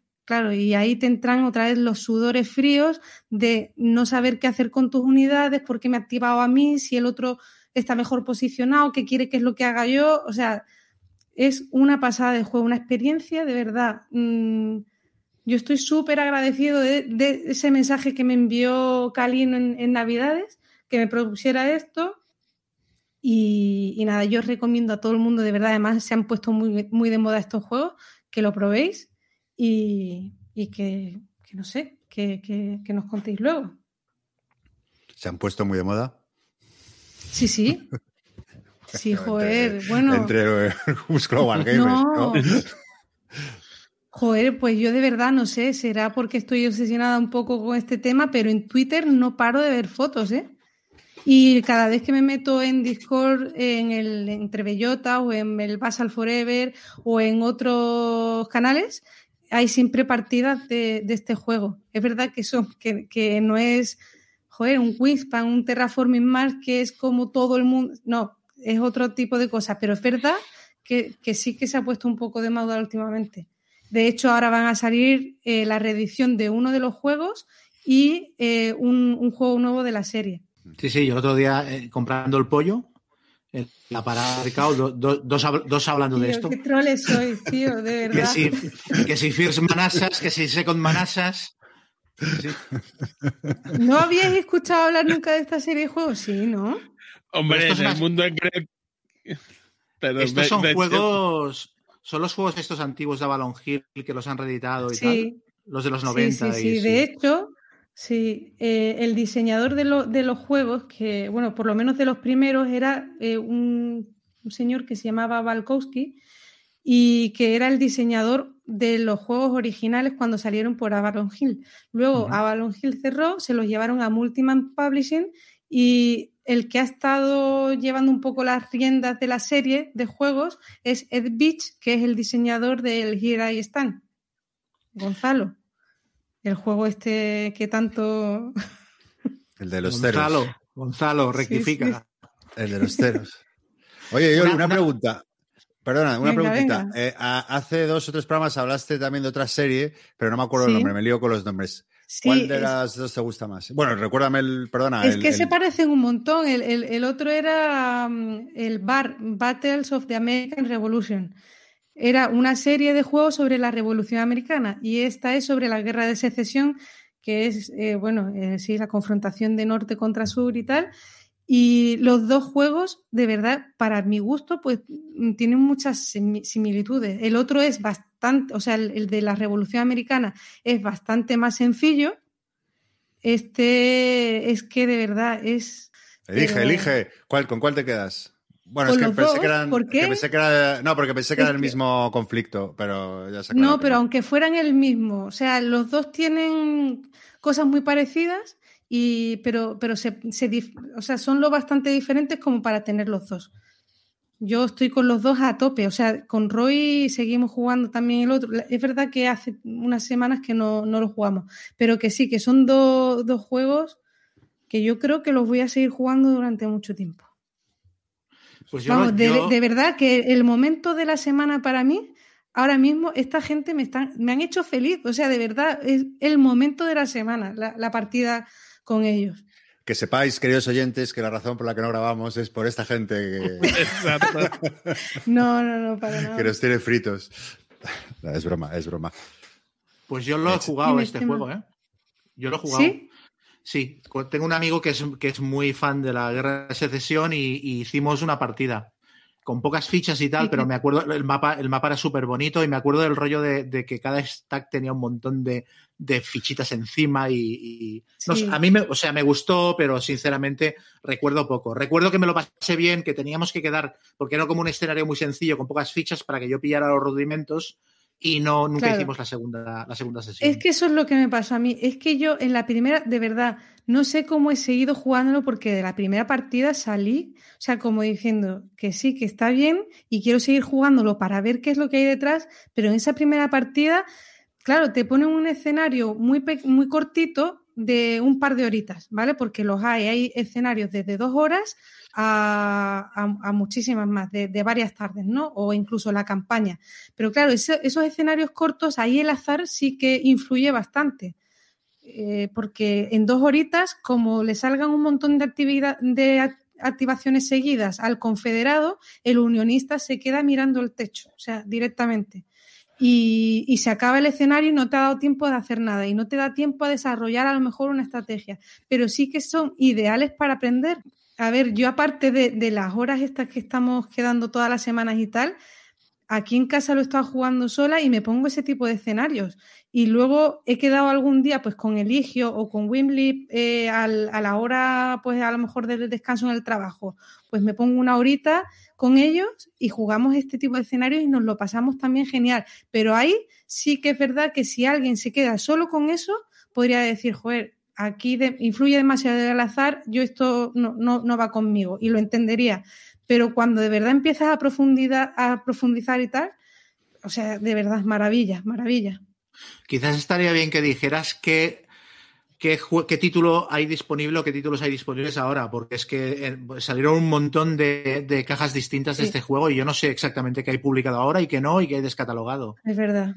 Sí, pues mira, eh, yo el que me he comprado y que ahora mismo creo que está en tiendas, vamos, creo no seguro, y si no lo hay, pues te lo pueden pedir y vamos, porque está en stock en la, en la editorial, es el Roads to Gettysburg 2, 2 eh, Lee Strikes the North. O sea, lo he dicho fatal, Sí, pero se me ha entendido más o menos. Vale. sí, sí, sí. Bueno, este ahora es, va a este es el salir. que, este es el que jugué yo. Este está muy bien, es carísimo, son 180 euros, lo digo en bajito porque es que me da un poquito hasta... Es muy fuerte. O sea, yo creo que es de los juegos más caros que me he comprado yo en mi vida. Y están a punto de llegar dos. Uno que se llama Stonewall Jackson Way, ¿vale? Ese eh, está a punto de llegar y es una reedición. Este dio que Waxon. Oye, Way. No, Way. Stonewall Jackson Way creo que era así. Vale, vale, vale. Es que, joder, no lo tengo, me habéis pillado. Sí, Stonewall Jackson Way. Dos Battles of the Bull Run. ¿Vale? Este, esta campaña es súper famosa también. Pues este está a punto de llegar a tienda y es una reedición eh, de este título. Y otro que va a salir que es nuevo, Hood Strike North, me parece que se llamaba. Ese es nuevo, es un, ju- un juego nuevo de la serie y está a punto de llegar también. Y ese además dicen que lo han diseñado especialmente para hacerlo más accesible para la gente que empieza. Serán escenarios más cortitos o no sé. Eh, muy bien, pues eh, nada, vamos a- con la segunda ronda. Sí que os, um, sí, os pido que las hagamos un poquito más, eh, más cortas, que nos hemos alargado mucho Sí, sí. los cuatro. No, no, todos. Eh, nada, yo os, mira, os voy a hablar una de muy cortito también, del Night de Luxor, que es un juego de cartas editado en 2011 eh, y que acaba de ser reeditado por, por Melmac. Ya sabéis que es eh, una editorial que, me gusta mucho porque hace cosas originales, aunque este realmente es un juego que ya existía, pero bueno, lo, ha sacado. ¿Y en qué consiste el juego? Es un poco mm, abstracto contarlo sin verlo, porque es un juego de cartas, bueno, donde tienes siete cartas de cultivos, eh, unas cartas de especulación, unas cartas con habilidades especiales, otras de plagas, de langostas. eh, y bueno, lo que se hace en tu turno es revelar una carta y, y ponerlo sobre una carta de inundación. Estas cartas tiene, esta, esta carta tiene dos funciones básicamente, ¿no? Que por un lado es, te marca el tipo de cultivo que, que, no se puede plantar, que no puede plantar el jugador eh, en turno y por otra permite al resto de jugadores cultivar esa, esa planta si previamente eh, la había cultivado en su, en su zona de juego. El objetivo más o menos del juego es, eh, para que lo entendáis, es cultivar cartas de diferentes tipos y, y gana el jugador que ha cultivado, no- el de más de un tipo, sino el que más variedades o cultivos diferentes ha- ha- haya conseguido cultivar. ¿vale? Y bueno, las acciones son de diferente tipo. Tienes, por ejemplo, bueno, puedes bajarte cartas de, de un tipo siempre superando, o sea, tú puedes bajar eh, un cultivo siempre que superes si, otro jugador tiene ese cultivo, pues lo tienes que, que superar, ¿no? Siempre tienes que jugar una carta más de, de la caja a otro, otro jugador. También puedes comerciar, también puedes eh, hacer cambios, descartar cartas para robar una. Eh, y bueno, luego también tienes la, las cartas de, plaga, ¿no? Que, bueno, pues como que resetean el juego. No, entro muy en profundidad porque, porque es un poco complejo explicarlo o sea, no tiene mucho sentido porque es un poco un tanto abstracto de explicarlo. Pero bueno, el, el juego plantea varias decisiones importantes, ¿no? Por una parte, pues eh, el dilema de si cultivo o, o, o sea, si cultivo más de un tipo o si, por contra, si, si me si, si en ese turno puedo, puedo eh, guardarme las cartas, eh, pues bueno, ese es el dilema, ¿no? Si juego más cartas o me las guardo ya para puntuarlas al final. Eh, ¿Y por qué es esto importante? Porque, bueno, pues si, si cultivo, pues quito, claro, lo que no he dicho es decir, si un jugador tiene dos cartas de un tipo y yo coloco tres, el otro jugador las pierde, ¿no? Pues entonces ahí está un poco la gracia, hacer que pierde, que pierda otro jugador, porque solo puede haber un, un, tipo de los siete cultivos que hay, solo puede haber uno de cada en la mesa. O sea, si yo tengo uno, nadie más lo puede tener, ¿vale? Entonces, bueno, ahí está la gracia de quitarle al otro una planta, eh, o, también, pues, eh, Claro, pero también está que, necesitas eh, guardártelas en tu mano o, o, cultivarlas porque si no, no ganas la partida. Es la forma que tienes de ganar, ¿vale? Y ahí está. Cuantas más cartas tenga plantadas sin cultivar, más riesgos corro. Porque puede alguien ir acumulando cartas de ese tipo en su mano y luego bajármelas y quitarme las mías. Y, bueno, eso es un poco el, dilema. Luego también eh, pues hay elementos sorpresivos, ¿no? Como son las cartas de plaga, que antes se menciona un poco por arriba. Cuando sale esta carta se, ventila el cultivo más grande que haya sobre la mesa. Y bueno, pues ahí está también un poco el push or lag de cuánto aguanto, cuánto aguanto, cuánto aguanto antes de demás. Y luego también están las cartas de especulación, que bueno, que son función de manera diferente, que te permiten apostar por las, por el tipo de cultivo que va a ser en el siguiente turno, ¿no? Y si sale, pues te llevas más cartas a la mano, que siempre es bueno tener. Y bueno, eh, un poco más. A mí este tipo de juegos ya sabéis que, que me gustan mucho. Eh, es como un juego pipero, ¿no? Que de estos que te juegas, es como comer pipas en el fútbol, ¿no? Pues que te, te juegas una y dos y tres y la verdad que me, que me ha gustado mucho, la verdad que, que engancha. Eh, como digo, es un poquito abstracto y un poco, cuesta pillarle un poco la primera partida, luego es un juego muy sencillo, eh, un poco el flow, pero cuando ya ves eh, cómo puedes ganar, cómo puedes fastidiar al otro, eh, pues, pues la verdad que es muy divertido. Un juego muy rápido, 15-20 minutos y, y, nada, para, en mi opinión, otro acierto de Melmac, que o sea, es un juego que, que no, que, no que, bueno, que estaba sin. Es de estos juegos que se han reeditado. Un juego conocido, pero tampoco súper conocido, pero es un buen juego de cartas. Así que lo, yo lo recomiendo si os gusta este tipo de juegos de cartitas, está muy apañado. Y buena edición, que también tiene con, con no sé si con, una, con unas expansiones o unas cartas nuevas, creo. Eso ¿Qué no, cuesta? No ¿Qué precio tiene? Nada, este costará 20 pavos, así. A mí ah, sí me lo, me lo, Sí, sí, sí, no cuesta. A ver, déjame, te lo digo. Pero nada, muy, muy simpático, eso es. Night Deluxe, tú lo has jugado, Guille, ¿no? Sí, lo he jugado. Me pareció entretenido, pero tampoco, bueno, un buen juego normal. No, no me mato tanto, quizás. Pero bueno, tiene su dinámica y de puntuación estilo Nicia, de, sí, del que menos estilo... tengas. Lo que, has, lo que has contado de las facciones me recuerda al, al tribuno. Que en el tribuno también, eh, cuando consigues el, el, control de una facción, le quitas las cartas al otro y pones las tuyas. O sea, solo puede haber, de cada facción solo puede haber un, juego que te, un jugador que tenga cartas en la mesa y es una mecánica parecida. Sí, sí, sí. No he jugado al tribuno, pero vamos, sí, es, es, es un poco el rollo. Mira, 15 pavitos cuesta online, de, por eso te digo, en, en tienda física eh, debe costar un poquito más. 18 o 19 euros. Este Nada, juego pues, era eh, uno de los inencontrables. Sí, ese está, sí está muy, sí es verdad, ahora que lo dices, está muy difícil. Yo es que es un, mm. un juego que, que, me enseñó en su día Black Meeple y, y, me quedé con la copla y eso, no lo encontraba, así que me, ya sabéis que me gustan estos tipos de juegos. Pues nada, eh, Chema, si quieres. Venga, pues yo voy a reseñar un juego de Osprey Games, que es una editorial que se está convirtiendo en una de mis favoritas, también, no solo porque saque juegos buenos, sino por el perfil de juegos que saca, de pequeñitos, cajas contenidas, un precio también más o menos, y, y juegos que con pocas reglas tienen mucha chicha. Entonces, mi último descubrimiento de esta editorial fue un juego que es una reedición, de hecho, es el The King is Dead. Es un juego que se sacó, se publicó hace, no sé si en el 2015 o una cosa, una cosa así. Y esto es una, una edición nueva que han hecho. Eh, remozándole el aspecto, pero también añadiendo algunas cartas extra y algunas cositas más. Uh, es un juego de mayorías, eh, muy sencillo de reglas, se juega como en 20 minutos, pero tienes la sensación de que has jugado algo como muy tocho cuando acabas cada partida, porque también hay mogollón de, de decisiones a tomar. El, tablero es un mapa de Gran Bretaña, dividido en ocho regiones, eh, Devon, Essex, eh, Lancaster y tal. Entonces, hay unos cubitos de colores que representan a las tres facciones dominantes, que son los galeses, los ingleses y los, y los escoceses. Los escoceses son azules, los galeses son rojos y los ingleses amarillos. Entonces, al principio de la partida distribuyes unos cubitos aleatoriamente por las diferentes regiones y entonces cada jugador tiene un mazo de ocho cartas que son exactamente iguales, que son cartas en plan negociación, asamblea, maniobra, eh, apoyo a los ingleses, apoyo a los escoceses y tal, todo el mundo tiene las mismas cartas. Entonces tú en tu turno lo que haces es, es o jugar una carta o pasar. Entonces, si juegas una carta, las cartas, más allá del nombre que tengan, lo que permiten es manipular los cubitos que hay en la mesa. Hay algunas que te permiten mover cubitos de una región a otra, hay otras que te permiten meter cubitos adicionales de alguno de los colores en alguna de las regiones.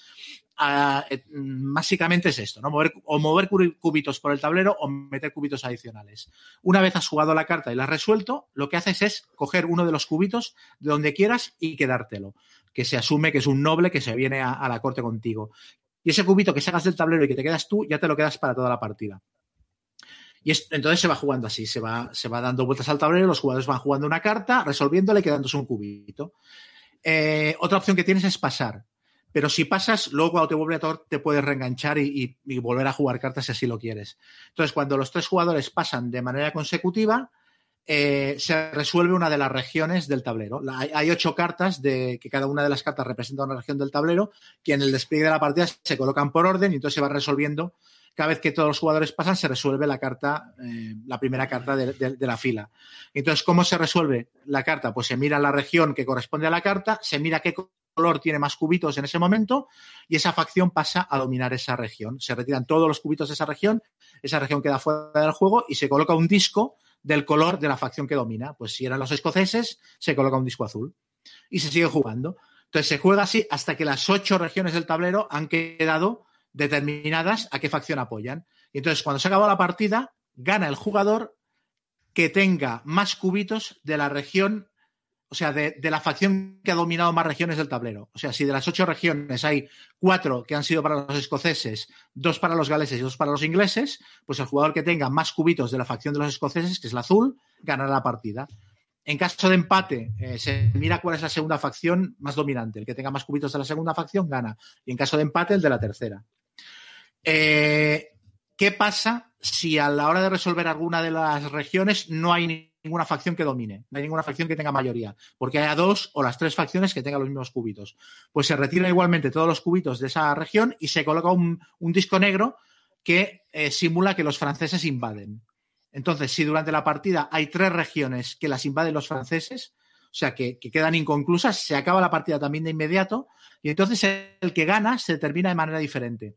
El que gana es el jugador que tiene más tríos de colores de todos los tipos de cubitos, que es temáticamente chulo porque en el primer caso lo que representa es que se corona un rey que consigue más influencia en la facción dominante del país, pero en el segundo caso, claro, gana el que tiene el ejército más guay, que es el, que ha conseguido unificar más gente bajo su ejército, porque tiene más tríos de todos los colores, ¿no? Eh, es un juego de mayorías que se juega, ya digo, en 20, 25 minutos como mucho, que tiene, es súper elegante, súper sutil. De hecho, hay mucha gente a la que no le gusta porque considera que es muy azaroso y tal. Yo creo que es todo lo contrario. Y tiene dos o tres cosas que son súper guapas y que, mmm, lo hacen muy, muy particular. La primera es que, claro, cuando tú retiras un cubito del tablero, tú estás ganando eh, poder con esa facción pero al, al mismo tiempo la estás debilitando en el tablero, estás eliminando su presencia en el tablero. Entonces tienes que medir muy bien qué cubito retiras en cada momento, que lo puedes retirar por motivos muy, muy, diversos. Puedes retirarlo porque quieras más cubitos de esa facción para, para ser el que más control tiene sobre ella, o puedes retirar un cubito de otra facción a la que tú no estás jugando para debilitarla, o para definir eh, uno de lo- una de las regiones que va a ser la siguiente que se resuelva. Eh, eso es muy guapo. Y luego también el hecho de que los jugadores tienen ocho cartas y tienen ocho cartas para toda la partida. Entonces, claro, lo normal es que en cada ronda juguéis una carta para influir en la región em, que se va a resolver en ese momento. Pero a lo mejor tú, claro, em, puedes haber apostado un poquito por todas las facciones o puedes haber apostado por una de las facciones solo y tener cuatro cubitos escoceses y uno inglés y uno, y uno eh, galés. Entonces, claro, cada vez que se resuelva una, una región que pueden ganar a los escoceses, tú no tendrás más remedio que quemar rueda y jugar más cartas para intentar ganar esa región, porque estás poniendo todos tus huevos en la misma cesta, de alguna manera, ¿no? Pero claro, si juegas muchas cartas, llegará un momento de la partida que no tendrás más cartas en la mano y a lo mejor quedan cuatro regiones por resolver y tú tienes que pasar. Y entonces estás a expensas de lo que los demás jugadores hagan. Entonces, también es un juego que puede mover un poquito al análisis parálisis, porque eso, porque cada carta que juegas y cada cubito que retiras es una decisión súper influyente, pero precisamente por eso la sensación es que en 20 minutos juegas un juego que tiene mogollón de profundidad y mogollón de chicha. Y para la gente que se queja de que, de que es muy mecánico y muy matemático y que puedes contar lo que están haciendo los jugadores en cada momento, porque claro, todo el mundo tiene las mismas cartas y tú puedes ver las que ha jugado un jugador y sabes las que le quedan en la mano. Para evitar eso, hay un mazo de cartas avanzadas, que son, no sé si son 15 o 20 cartas, todas diferentes, que si quieres jugar con más imprevisibilidad, lo que se hace es que todos los jugadores se retiran tres cartas concretas de su mazo y se les reparten tres cartas al azar de ese mazo de cartas avanzadas. Entonces, con eso, ya sabes que todos los jugadores van a tener mazos diferentes, que todos los jugadores tienen tres cartas distintas a las tuyas.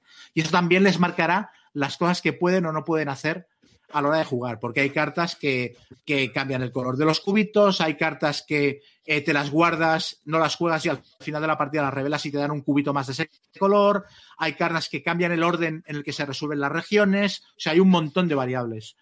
Entonces, bueno, ya digo, es un juego de, de 20 minutos como mucho, que aparte escala muy bien y escala de una manera muy curiosa, porque a dos jugadores es un, un duelo a cara de perro muy violento, a tres jugadores yo diría que es como el formato estándar y a cuatro jugadores se juega por parejas, que le da también muchísima gracia.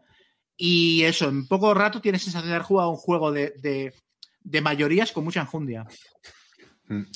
Eh, ahí, eh, Chema, es que este juego lo tuve y, precisamente lo que acabas de comentar es lo que creo que uno de los puntos débiles del juego, que, es un juego que está muy bien, ¿eh? a mí me gusta, pero que, creo que su número es, es tres. Eh, o sea, no me gustó, de hecho creo que lo acabé vendiendo porque a cuatro no me gustó mucho por parejas. Y vamos, que creo que es un juego que funciona de maravilla 3, que tampoco es muy común en un juego de mayorías, pero bueno. Y luego, bueno, decir que es que, que, eh, originalmente este juego estuvo, fue editado, se llamaba Conic Bon Siam y, y editado por Histo Games, o sea que es una Mm. tercera edición del juego. Y, Ah, y que no el autor es, sí, y que el autor es Pierre Sylvester, que, que es el diseñador de in Das Volk o de los Expedition, y bueno, que es a mí me gusta, me Mm. parece un gran diseñador. Pero sí, es, A un, mí es un juego muy elegante este. Pero yo te digo, a mí lo único, el punto débil que le veo es la escalabilidad. Fíjate que. A no- mí a, a cuatro me gustó eh, por parejas. eh, por, o sea, sobre todo si juegas con las cartas avanzadas y sin que los jugadores puedan hablar entre ellos. Porque claro, estás allí, en plan, pero ayúdame, mamón. ¿Sabes qué haces retirando escoceses cuando yo tal igual, no? Entonces esto le da, le da bastante gracia. A mí Y, con este luego juego per- me pasó un... Sí, sí. No, no, simplemente destacar la edición de, de, Osprey que mejora bastante la anterior, es muy bonito, tiene unos dibujos en, plan clásico, tapiz medieval y es, muy, muy, muy chulo. Perdona, Yol. Mm. No, que iba a decir que yo este juego, eh, aunque no tiene nada que ver, pero me pasó un poco lo mismo que con el eh, Kingdom Builder, que son juegos que en una primera partida pues lo veía súper tonto y luego cuando lo juegas un poquito más te das cuenta pues eso, que son, que tienen bastante profundidad.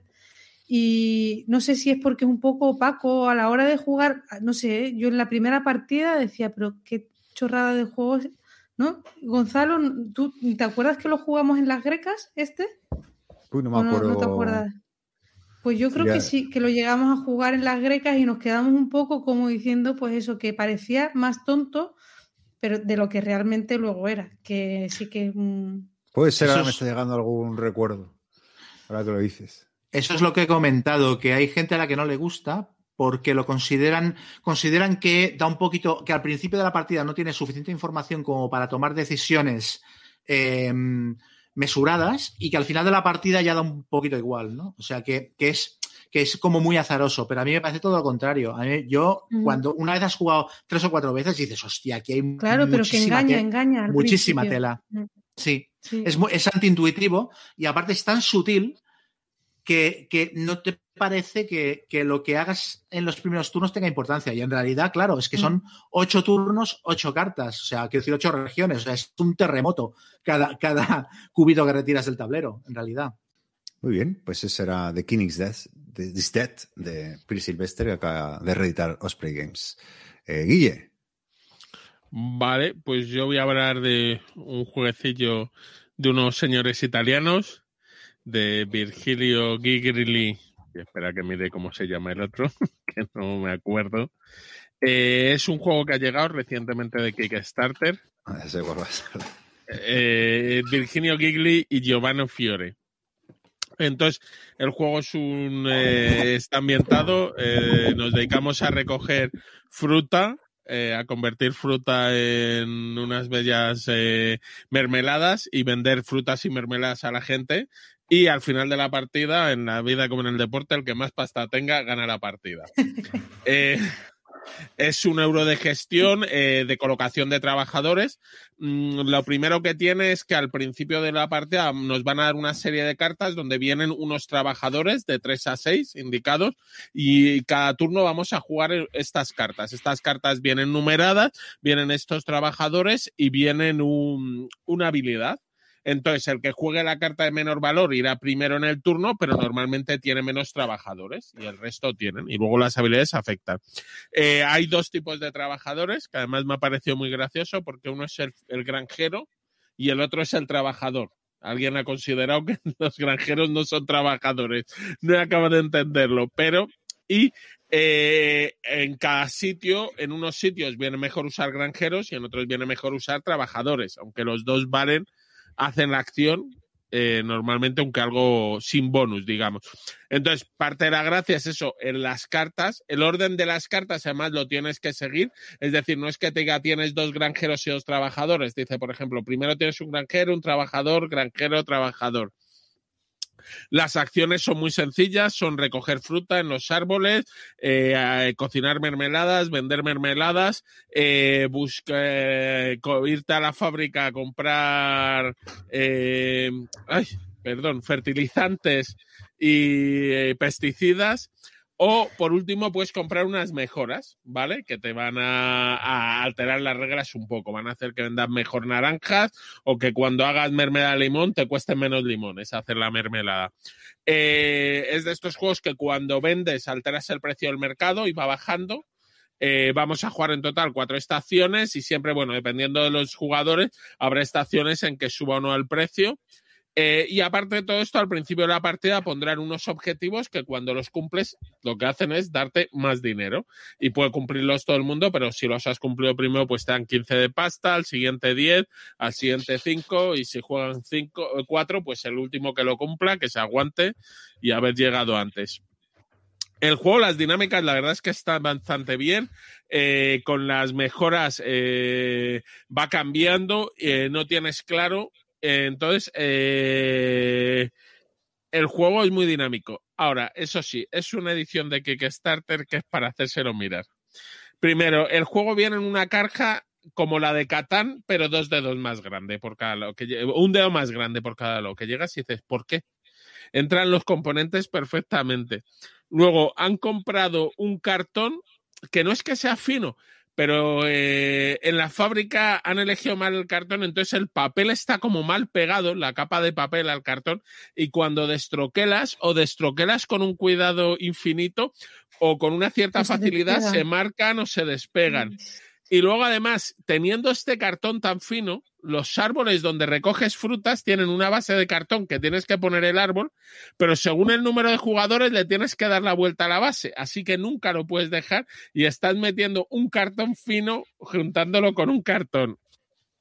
Así que se ha tomado una decisión malísima en los componentes. Luego, yo tengo la versión Kickstarter o no, que vienen unas frutitas de muy monas de plastiquito ahí con sus formas y unos tarritos de mermelada muy monos. Entonces eh, queda muy bonito. Creo que la normal es con troquel de cartón, que será el cartón de la misma calidad. Eh, y además luego viene con billetes de papel, que sé que hay mucha gente que le produce urticaria, esto de los billetes de papel, a mí no me importa. Pero bueno, si ya que lo sepáis. Entonces, el juego a mí me ha producido sensaciones mixtas, pues es bonito, la presentación es muy años 50, 60, eh, de la estética, digamos, 50-60 en Estados Unidos, quiero decir, no 50-60 en España. Es decir, algo tipo similar a lo que vemos en el Food Chain Magnate y demás, ese tipo de arte. El juego es muy sencillo de explicar, lo explicas en dos minutos si estás jugando y tiene su miga, tiene sus decisiones eh, y está bien, pero es verdad que lo de los componentes... Eh, te produce una sensación encontrada, el de mm, podría estar mejor un juego, pero mm, por a poco mejor que me hubieras hecho los componentes, sería un juego más agradable jugar. Pero la verdad es que luego jugándolo, da bastantes opciones. Y luego el juego viene con varias expansiones, porque yo no sé si vendrán en la versión normal o no, o si existirá la retail, que bueno, le dan, te ponen alguna loseta de mejora más, además te dan algún objetivo si coges varias losetas del mismo color. Y bueno, tres, y sobre todo tiene dos que me parecen más interesantes, que una es que eliges tus recursos iniciales entre varias cartas, en vez de empezar todos igual, pues empiezas con recursos asimétricos y otra que en orden inverso, según hayas draftado, pues cada uno tiene un podercillo que también le cambia. En estos juegos siempre un poco de asimetría está bien. Luego a lo mejor lo juegas mucho y descubres que la han cagado con la asimetría, que hay alguna mucho mejor que las otras, pero en principio tardas eso. Entonces, un juego sencillito, rápido, juegas las partidas en 45 minutos, una hora, dependiendo del número de jugadores, y un euro medio ligero para todos los públicos, que si tuviera unos componentes un pelín mejores, sería muy entretenido. Yo corroboro que, que vi cuando lo estrenaste, eh, que es muy bonito. Parece ahí la portada de las, como el típico cuadro de Andy Warhol, de las latas de sopa de tomate. Es muy bonito el juego. Venga, dale, Yol. Eh, vale, yo voy a hablar rapidísimamente del Mariposas de Elizabeth eh, Hargrave. Eh, lo conocéis, ¿no? El juego em, es bueno, es un juego que va sobre el ritual de las mariposas monarcas que hacen todos los años, que hacen un viaje de miles de kilómetros desde, desde el norte de América, Canadá, hacia Michoacán, eh, México, eh, huyendo del frío del invierno y, tal. Y bueno, y hay mucha historia detrás de, del sentido que tiene este viaje de las mariposas y tal. Un, un tema bastante diferente y que a mí me tiene súper ganada así desde el principio por lo que es el tema, ¿vale? En el objetivo, en el juego el objetivo es hacer viajar a tus mariposas por el mapa, hacer que se reproduzcan para que vengan nuevas generaciones y llevarlas a Michoacán de vuelta. Y hay tres elementos que dan puntos de victoria, que son las mariposas de cuarta generación que llegan a Michoacán, Cuantas más lleguen, mejor, más puntos de victoria. Los objetivos de final de estación, que son los que te van a dar puntos sobre todo por donde tengas situadas las mariposas en el tablero. Cuántas florecillas hayas mm, polinizado por el camino y, hayas recolectado tipos de recursos diferentes y tal. Y además son las que te marcan las rondas del juego. Y luego hacer set collection de cartas con las etapas reproductivas de las mariposas. Cada carta tiene una ilustración de esa etapa reproductiva, tienes que ir consiguiéndolas y si consigues hacer el set collection, pues te llevas X puntos de victoria. Esas son las cosas que dan puntos.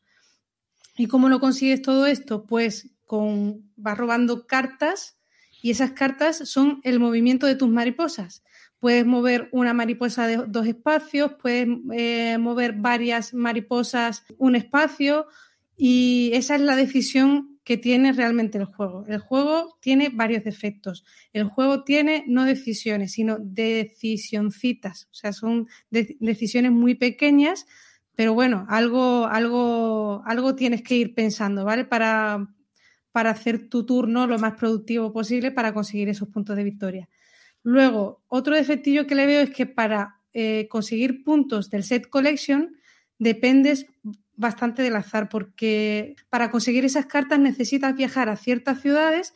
En esas ciudades hay unas losetas a las que les das la vuelta y ves qué carta puedes robar. Y así vas haciendo el set collection. ¿Qué pasa? Que si te vas a una ciudad que está en un extremo del mapa y cuando llegas resulta, le, das la vuelta a la loseta y es una carta que ni te va ni te viene, pues es un poco plof en el juego.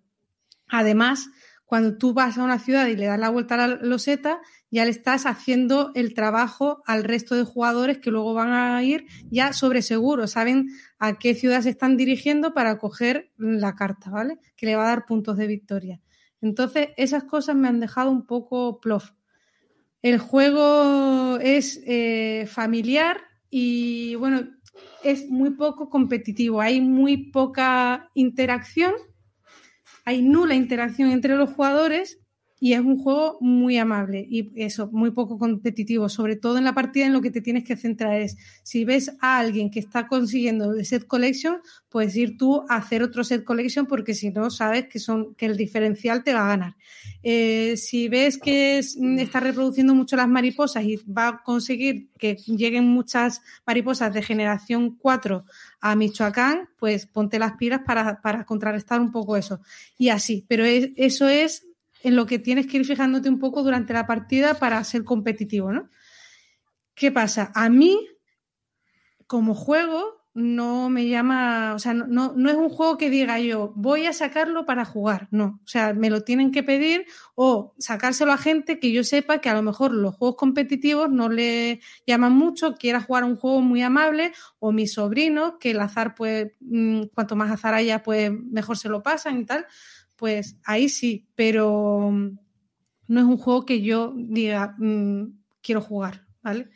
Aún así, ¿lo voy a mantener en la colección? Pues sí, porque es un tema súper original y esta mujer de verdad que me encanta. O sea, tiene una sensibilidad especial para hacer juegos de este estilo, o sea, llevar temas. Ella lo cuenta muchas veces en la entrevista. De hecho, este juego por lo visto, llevaba eh, con este juego, con el prototipo de este juego en el cajón un montón de tiempo. Y Alderac eh, puso un mensaje como que quería contratar a diseñadoras mujeres para que hubiera un poco de diversidad. Y ella pues les escribió y les enseñó este juego y decidieron publicarlo incluso antes de que se conociera el éxito de Wingspan, a pesar que ha, aparecido en tiendas después del, del Wingspan. ¿Y qué pasa? Pues nada, que las expectativas pues han sido un poco, la gente se esperaba otro Wingspan, no ha sido así, es un juego un poquito más, más plof, pero a mí con todo lo que lo habían criticado y que es muy plano y que es, eh, pues eso, que no tiene decisiones y tal, yo me, me ha gustado. Ya, ya, os digo que no es un juego que me súper encante, pero me lo voy a guardar en, en la colección. Y Menos mal que sacó, que el, digo, que sacó el Wingspan antes, ¿eh? Que tuvo sí, suerte de que saliera el Wingspan sí. antes, porque, porque si llegase bueno, al revés... Pero el Wingspan yo creo que hubiera... No, pero yo creo que el Wingspan es un buen juego y hubiera tenido el mismo éxito. Sí, pero el Mariposas no. El Mariposas sí, sí, no. Mariposas como primer juego eh, se quedan en las estanterías del Mariposas. Sí. Yo lo, lo, he jugado y opino un poco como tú. No estoy tan de acuerdo con lo que has mencionado de, del azar porque, porque hay muchos puntos. O sea, me refiero que al final eh, lo que dices tú, que si uno va a uno y otro va a otro. Entonces, va, o sea, tú destapas uno, pero otro destapa otro. Sí que es verdad que puede ser que alguna vez cojas uno que, que no te interesa, pero por lo general siempre te da algún, alguna cosa. Sí, porque... además, cuando eres tú el que visita la ciudad, tiras un dado y te llevas un recurso de flor, mm. ¿vale? Que luego te sirven para reproducir para la mariposa y tal. Sí, pero no sé, el tema ese de que sean mmm, ocultas, no, no, lo entendí muy bien en el juego. Yo creo que hubiera preferido que se vieran y ya está. Mm. Y el primero que llegue a esa ciudad, pues se lleva el bonificador. eh, de, de- de lanzar el dado y llevarte el recurso. Eso me chocó un poco. Simplemente era por señalar algo que a mí me chocó. Eso no quiere decir de verdad que, o sea, le estoy hablando así, parece que es un juego malo. No lo es, o sea, para nada. El juego yo no le veo un defecto que digas, no, es que es un juego para suspenderlo. No, es un juego que ya os digo que a mí me ha gustado, lo que pasa que sí que, pues a mí me gusta con más interacción, pues con más a lo mejor decisiones, pero hay mucha gente que este tipo de juegos pues le va genial y yo sí que se lo recomendaría a cierto tipo de gente. A, mí tampoco me parece un mal juego, lo que sí jugué tres partidas y ya, y ya. O sea, ya. Entonces, a mí, digo a mí, pero también por. por, Sí. por- bueno, pues yo qué sé, porque tampoco. O sea, no, no- no me parece un grandísimo juego. Lo que sí, sí que estoy de acuerdo contigo y que, que es una virtud de esta diseñadora, ¿no? Es. es eh, que se nota que es un juego, a pesar de que son cuatro acciones y tal, que, que- que- que está pensado desde el tema, ¿no? Que, esto no es ni mejor ni peor, simplemente que por lo menos es temático, ¿no? Entonces eh, mola, porque es el movimiento de las mariposas eh, eh, que van del norte a sur. eh, bueno, no tengo Sí, mucha de mariposas, pero, pero, pero eso está, eso está logrado. Buah, yo me Y- estuve leyendo la historia y es una chulada. Y es Iba un a tema decir original. algo que, no, que esta mujer dice que empe- empezó en, o sea, empezó a jugar a juegos de mesa recientemente, en 2005, bueno, tan recientemente no, pero vamos, que no hace muchísimo tiempo. Y empezó pues con Carcassonne, con el Rey for the Galaxy y tal, y se dio cuenta que los temas de los juegos de mesa al final siempre eran los mismos y no le interesaban nada. Le encantaba jugar, pero no le interesaban nada ese tipo de temas. Y dijo, joder, pues me voy a poner yo a diseñar juegos de temas que a mí me interesan y me voy a olvidar de si son comerciales o no. Y la tía, algunos pues es que algunos somos criticados por defender la diversidad de temas en los No, juegos. No, de a mí me luego, flipa, luego ¿eh? yo hablo de- luego yo hablo del Ferox y te- entonces Y te- os tiráis encima mío. Pero es que hay temas más bellos que otros, Chema. Entonces, de verdad, a mí me encanta que esta mujer haga este tipo de juegos y que las editoriales le publiquen juegos.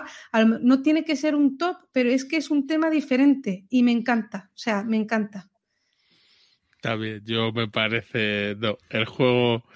eh, es que de eso, ha intentado hacer algo como con decisiones, pero te doy muy poquito de decidir.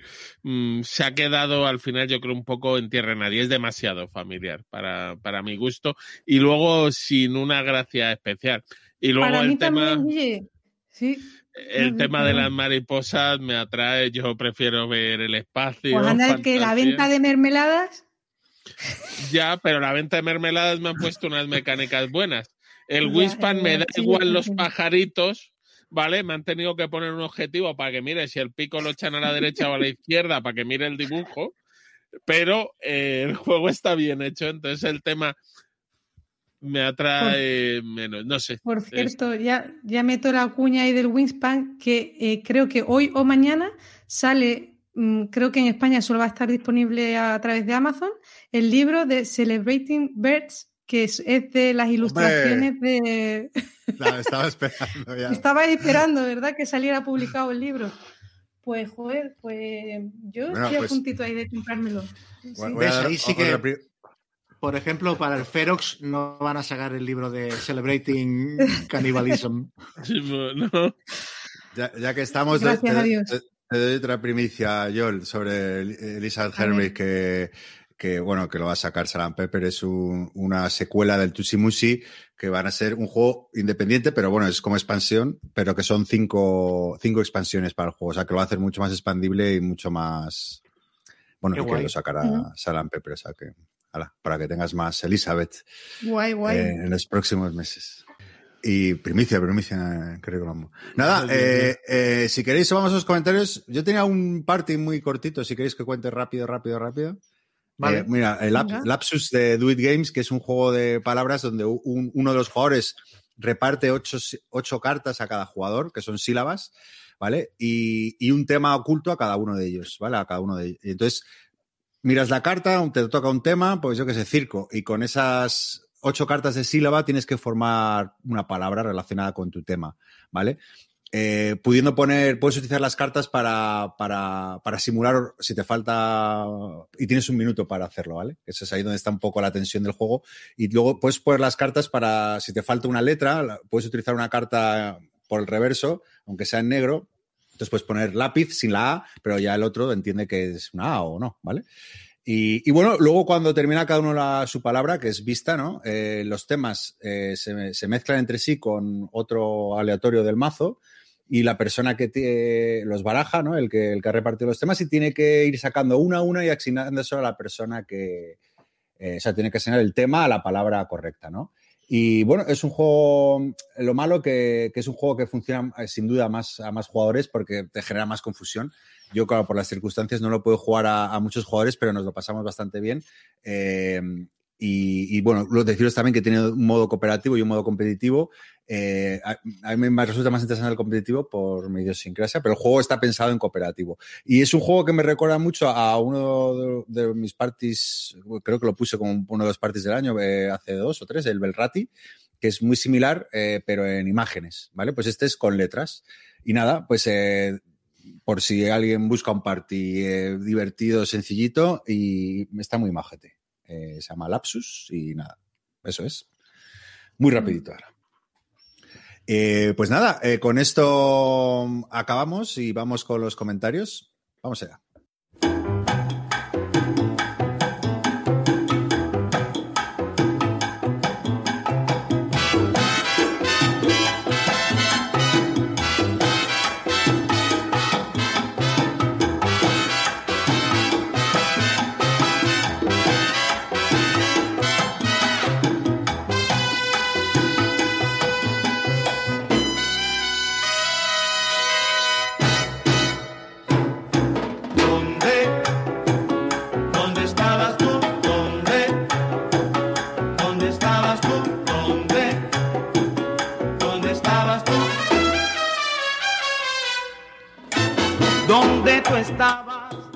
Eh, a ver, bueno, aquí no, no, he hecho la criba, así que eh, voy, voy, leyendo sobre la marcha, que normalmente me lo he preparado un poco.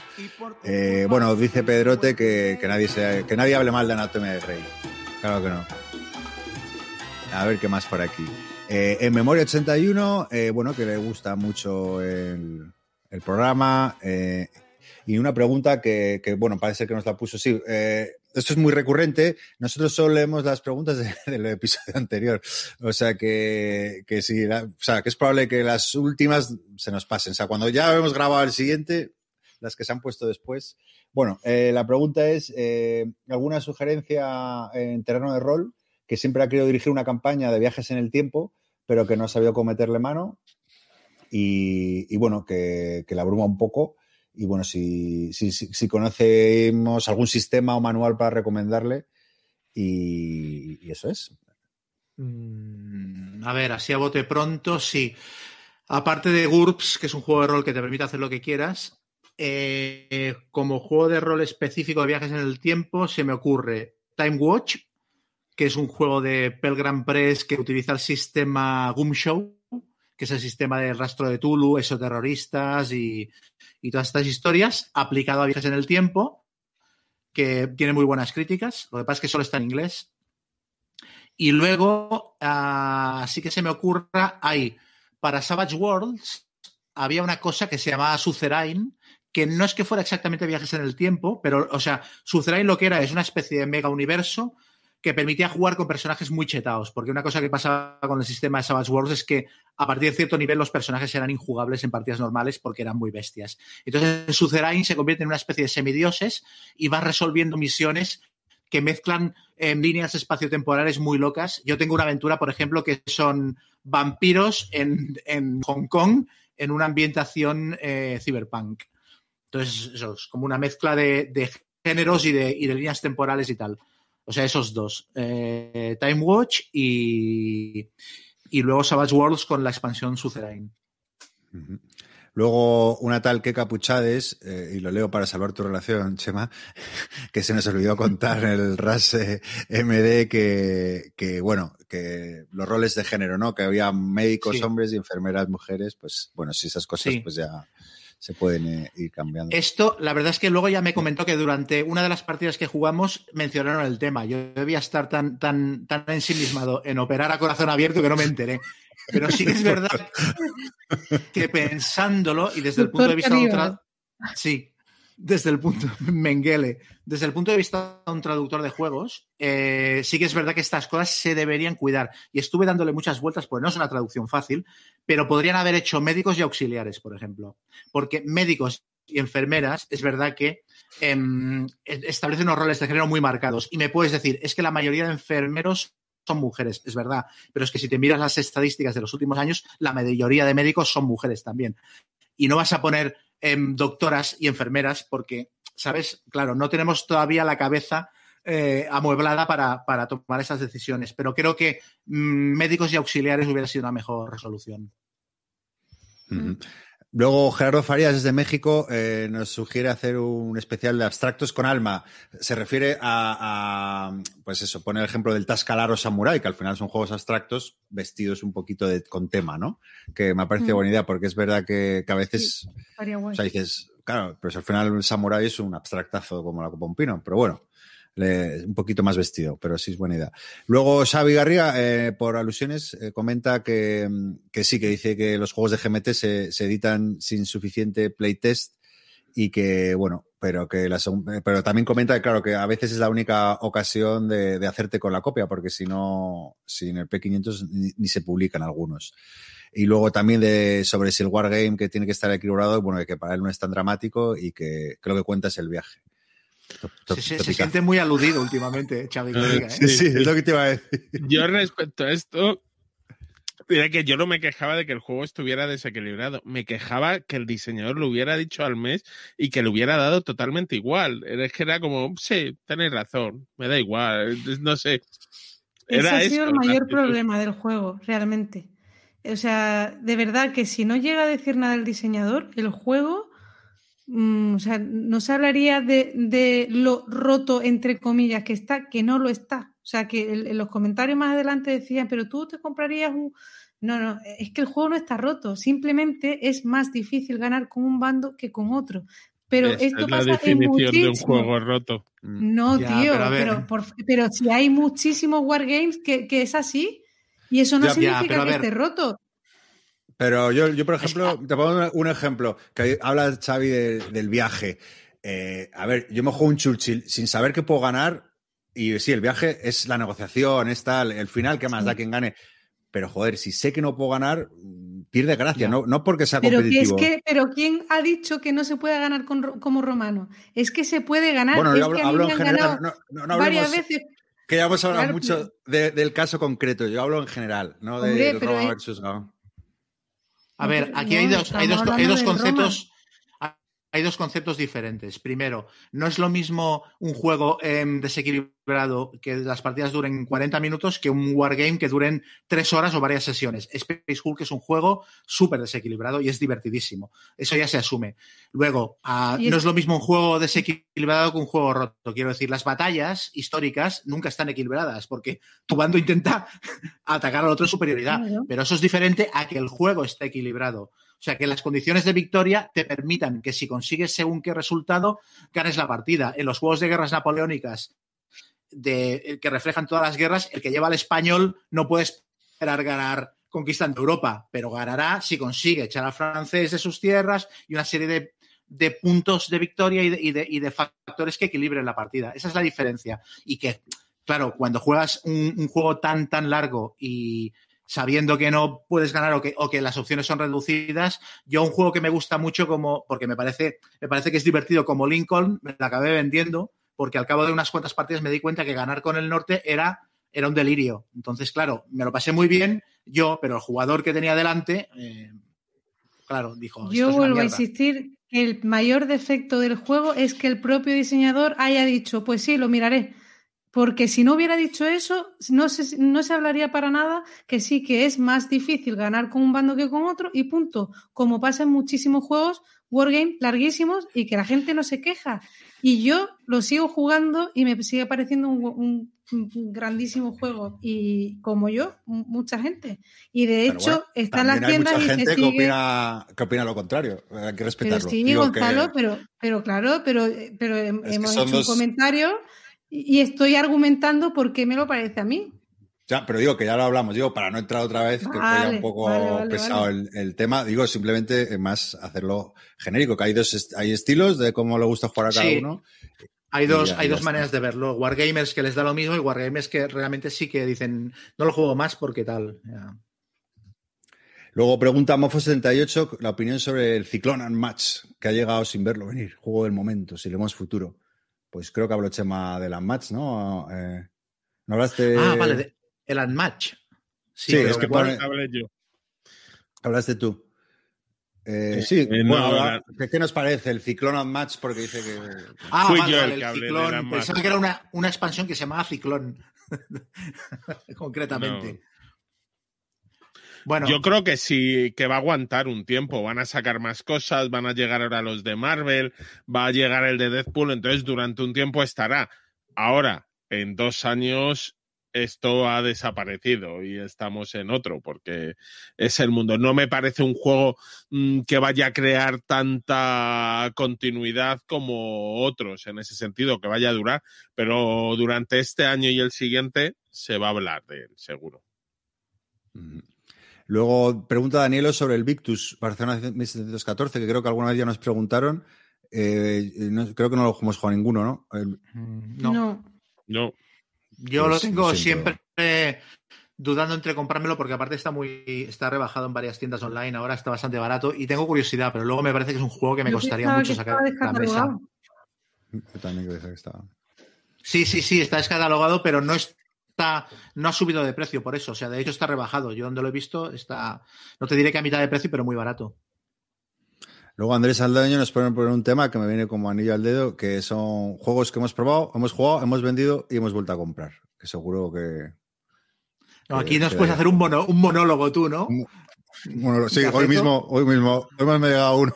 Y yo yo. También, sí, yo, yo creo que también Sí. es de así. Sí. Luego, Amandil, sobre tu decálogo, Chema, añadiría a las mudanzas internacionales, que, que cuando, cuando hagas el envío y, y pongas que, no es- que los juegos no son de apostar dinero, sino de estrategia de mesa, porque ese fue a Arabia Saudí y el juego está prohibido y bueno, que tuvo, Hostia, tuvo problemitas. Sí, sí, sí. sí. claro. Yo diría chess y sus variantes. En todos. 100 cajas de ajedrez. Sí. Sí, sí, sí. Bueno, luego eh, un anónimo desde Argentina que, bueno, que nos escucha desde ahí eh, y nos quería dejar una pregunta, si que, él ha jugado mucho en solitario al Robinson y al This War of Mine y, y qué otro juego le podríamos recomendar de ese estilo para jugar en solitario. Que teniendo en cuenta, aunque es raro porque justo estos es- son bastante temáticos, que el tema y la historia no le importan demasiado. Pero bueno, yo creo que sí, el War of Mine y el Eh, Robinson que son, muy temáticos, digo, no sé. El Gloomhaven Jaws of the Lion, por ejemplo. Bueno, ahora por decirle el de Cielos de Metal, ¿no? Que, que, que- que- que yo no lo he jugado, pero me- justo me lo he comprado, así que a ver qué tal está, pero creo que está muy bien, ¿no? Está Tú lo- muy lo- bien. Sí, ¿no? Mm, Mientras, a- bueno, a mí no me gusta nada, pero igual el Nemos War. Lo que pasa es que Ya, pero como pone cuesta, que... me da cuesta recomendar un juego, un juego que no me gusta. Eh, estoy mirando, he, he- he buscado en Board Game Geek a ver si este tema se hablaba y hay un tío que pregunta específicamente juegos como Robinson Crusoe y le recomiendan el Spirit Island. Mira, No sé si pues, lo veis como... Bueno, Yo no lo he jugado. Hombre, es un solitario chulo. Vamos, no es Sí. solitario, pero se juega bien en solitario. Sí, pero es funciona un muy bien en solitario. cooperativo. Exacto, vamos, que son juegos cooperativos al final que tengan una versión chula en solitario. Entonces, mm. como eso sí. Luego, Oscar Recio, eh, Chema te pregunta que, que por qué para ti es tan especial el Space Hulk y si lo consideras un precursor de los Dungeon Crawler actuales. Bueno, hasta cierto punto. Yo creo- considero que lo fueron más el, el HeroQuest y el, y el Advanced HeroQuest, que creo que esos pusieron las bases de lo que son los Dungeon Crawlers modernos. Y porque es tan especial para mí, no sé, me pilló en un momento que me puso muy palote. No había nada, es que no había nada parecido a Space Hulk. Cuando apareció fue una, una revolución. Y luego, aparte, claro, las, las referencias evidentes a la peli Aliens y tal, y como lo bien incluido que estaba dentro del universo de Warhammer 40.000. Es un juego que llegó en el momento adecuado y lo tenía todo. O sea, fue muy rompedor. Muy rompedor. Y luego que tiene un, core de reglas que es súper sencillo y que cuesta creer que no se haya quedado eh, anticuado. O sea, yo lo sigo jugando, lo comparo con juegos modernos y tiene más profundidad, tiene más detalle, pero claro, pero la inmediatez de Space Hulk es que le da. O sea, estás jugando casi a tiempo real. Es acojonante. Luego nos preguntan por que qué nos parece el ano, si jugaremos el Domini, Ano Domini 1666, eh, que no lo conozco yo, no sé si ¿No? No sé cuál es. lo, está, lo estaba mirando y es un juego de 2019, mm, parece polaco. Ah, vale, sí, que es uno de combate. Mm, no le eché un ojo, pero no me acabo de atraer. Pues, aunque puede estar bien, ¿eh? es más de, sí, como de skirmish con bandas y sin mirar. Pero es con. luego- ¿Es de miniaturas o es con tableros? Es de miniaturas. Mm. No, no, sí, pero es de miniaturas. Estoy viendo es tableros con, ca- con casillas y tal. Y O sea, que no es, sí. de, no es de medir. No es de medir, no es de medir, es con cuadrículas, sí.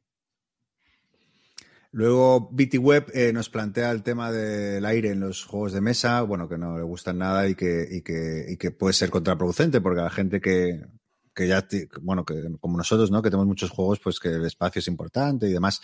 Eh, yo le diría, por lo, po- por lo poco que sé, que, que sí, que suele ser una estrategia de marketing. En un juego grande puede haber más, aunque una caja más grande puede haber más margen, eh, pero también, claro, también es el riesgo de que la gente pues eso, pues no, no, no le interese. Lo que sí, eh, que a veces no es tan sencillo, porque a veces las, las fábricas que hacen los juegos pues tienen diferentes tamaños y formatos y tienes que ajustarte un poco a eso y a veces te, queda uno muy pequeño, otro muy grande, pero bueno, eh, sí, es un rollo lo de las cajas con aire.